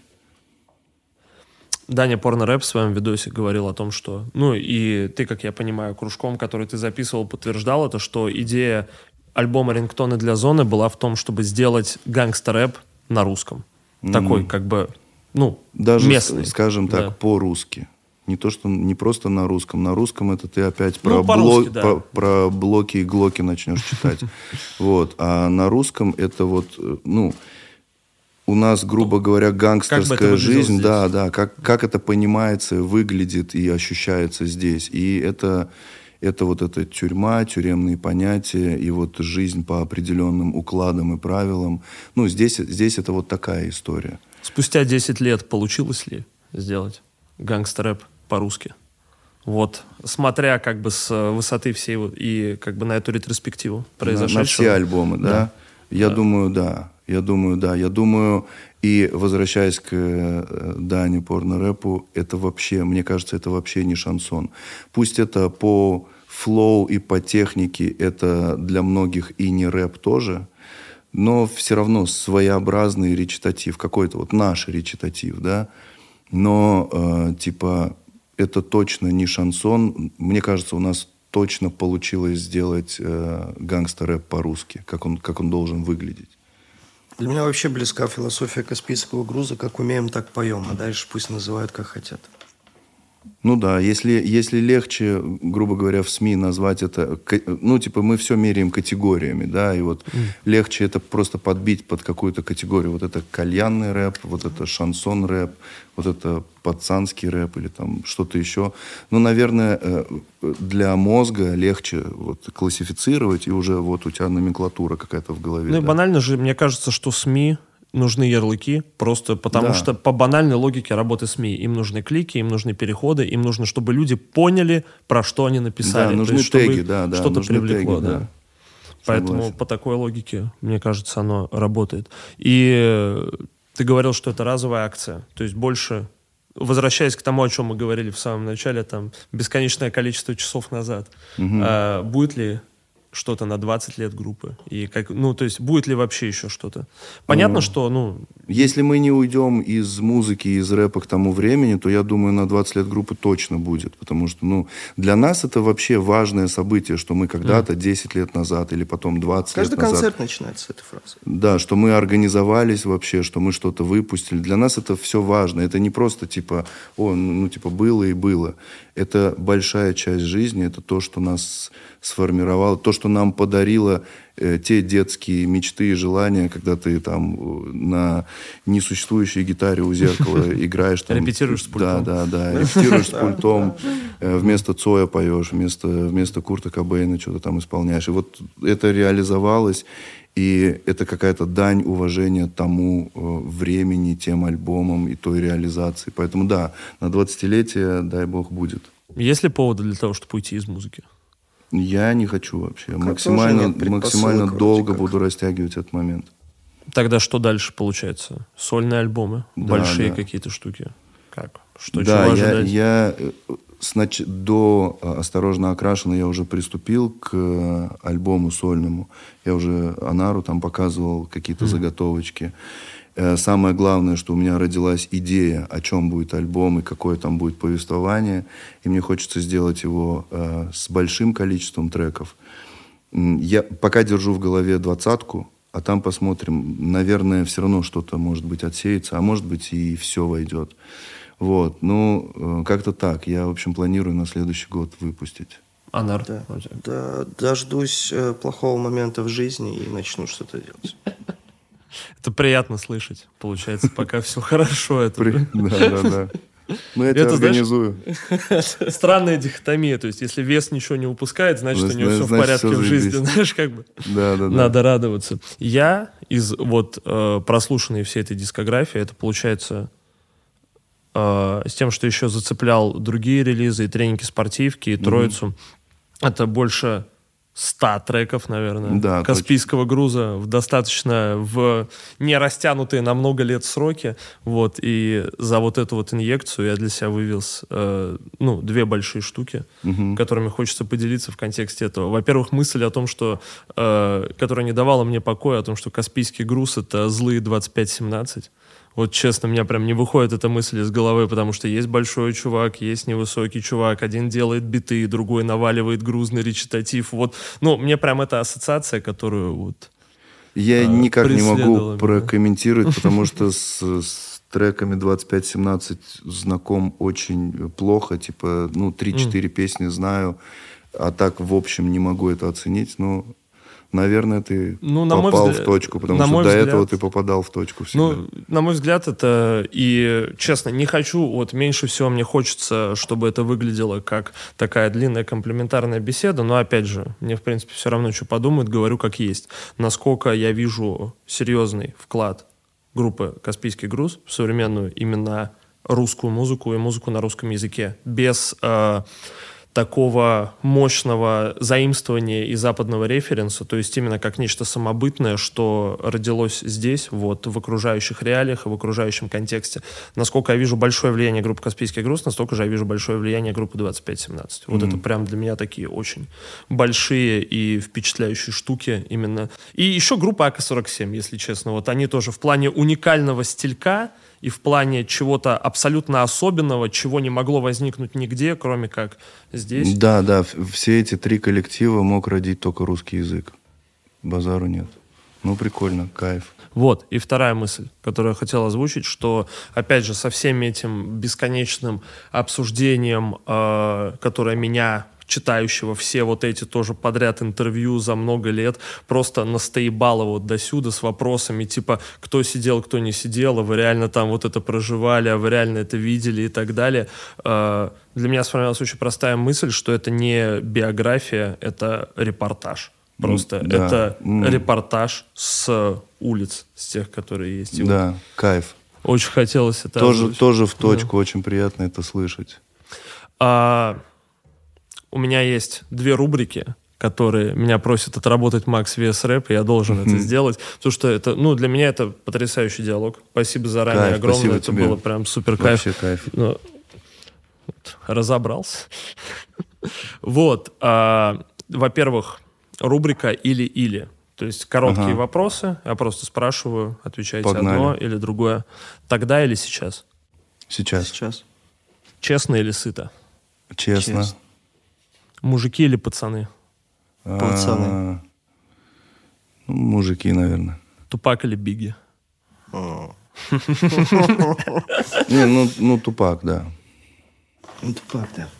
Молодиться или стареть? Стареть. Блять, молодиться или стареть? Молодиться хуево. Стареть неминуемо. Стареть. Серьезно или иронично? Иронично. Э, иронично. Да. Умереть или убить?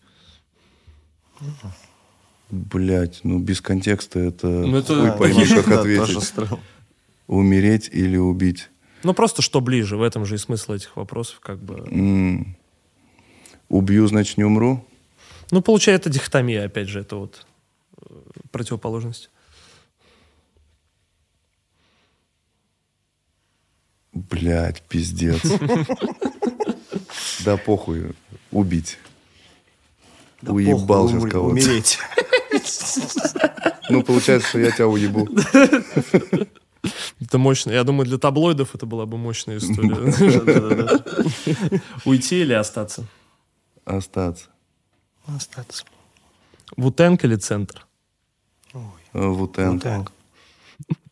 Москва или Баку? Пум-пум-пум-пум. Блин, Баку тогда, Москва сейчас. Это получается... У них нет какой... В этих вопросах нет супер сквозной нет, логики. Я, да, но... это... я там ищу да. ее, понимаешь? Ты, ты, ты, ты-то туда не вкладывал, а я-то там ищу, потому что э, это как... Э, это как типа тогда или сейчас. Это ну, такой же вопрос, по сути, для меня сейчас. Ну, ну, наверное, сейчас Москва. Ну, так же, если тогда и сейчас мы выбираем mm. сейчас, то Москва. Тарантино или Скорсезе? О, ну, Тарантино. Ну, Бля, ну, оба пиздатые по-разному. Базара да. нет, конечно. Ну да, тоже соглашусь. Менять или меняться? В моем случае менять, меняться точно. Менять легко, меняться. И вторая такая обязательная рубрика. Три человека, которых стоит позвать сюда на подкаст, пообщаться. Кого еще здесь не было? Так, э, я не знаю, насколько э, молодых, известных, неизвестных любых, ты зовешь. Вообще любых, абсолютно. Точно mm. будет интересно и слушателям, и тебе пообщаться, если ты знаком с творчеством Мэтокса. Я вот, короче... Вот, бро, вот. Я, во-первых, заметил, и типа я очень много Пиздец. слышал э, про Метекса от очень разных людей, которые мне говорили, это охуенно, послушай, послушай. Я вот сейчас, скорее всего, следующее, чем я буду заниматься, это слушать либо на стримах на своих, либо просто дома буду слушать Метекса, потому что, ну, мне его много раз продали, и я уверен, что это хорошо, просто пока не дошли руки. Да, так. Ну, пока, пока думай. Ну, я думаю, я не знаю, там, если так будем в перекрест ну, наверное, Шило, если он... Было бы очень круто, да. да это было бы вообще отлично. конечно, пиздец. Да, это... У, очень уебищное интервью у Дудя Хочется, чтобы его удалили с Ютуба. Ну, с, с Кровостоком. А. Просто очень уебищное. Там весь, весь выпуск, блядь, он его спрашивает про трек «Череповец». Я такой, это все, Серьезно? что тебя, я, кстати, блядь, я интересует. Вот это не, я его не смотрел. Я видел только вырезку, где Шила про драку рассказывал какую-то. Бля, блядь, ну. такой уебищный. Ну, то есть, типа, мы все знакомы с творчеством Кровосток. У меня есть 700 тысяч охуительных вопросов а Юра там настолько не готов, что просто череповец, это ты не любишь город, это, да. блядь, ну, ты нахуй. Как можете понять, я небольшой фанат интервью Дудя, поэтому как бы многие из них хотелось бы переснять. Пиздец, сказать. нет, у Дудя есть охуенные работы, есть охуенные интервью, но здесь как будто просто провал. Так, ладно. Ну, даже скорее не, не интервью Дудя, Дудя тогда позови. а в целом, вот Дудя, кстати, приезжай, либо мы можем приехать да. в Барс. Извини за интервью с Кровостоком хотя бы. Пиздец. Я бы респектанул за интервью с... Э, первое интервью с Фейсом, где Юрий Дудь рекламирует пельмени в прироле. Вот это прям так... Я не знаю, там 40... Это сюр, блядь. Это 40 минут безумного интервью, где Ваня Фейс говорит, я набил этого плейбоя, потому что трахнул 100 девушек. Он говорит, сколько тебе лет? Там 20 лет. Вот, и в процессе тут внезапная перебивка, и Юрий Дудь стоит мешком, говорит, пельмени, сибирская пельмени. коллекция. Вот. Ну, блядь, это... И оно идет 40 минут. Я вообще, я, не, я пересматривал, я не верю просто в то, что я смотрю. Это, ну, можно с ума сойти, мне кажется. Бля, я эту хуйню запомню.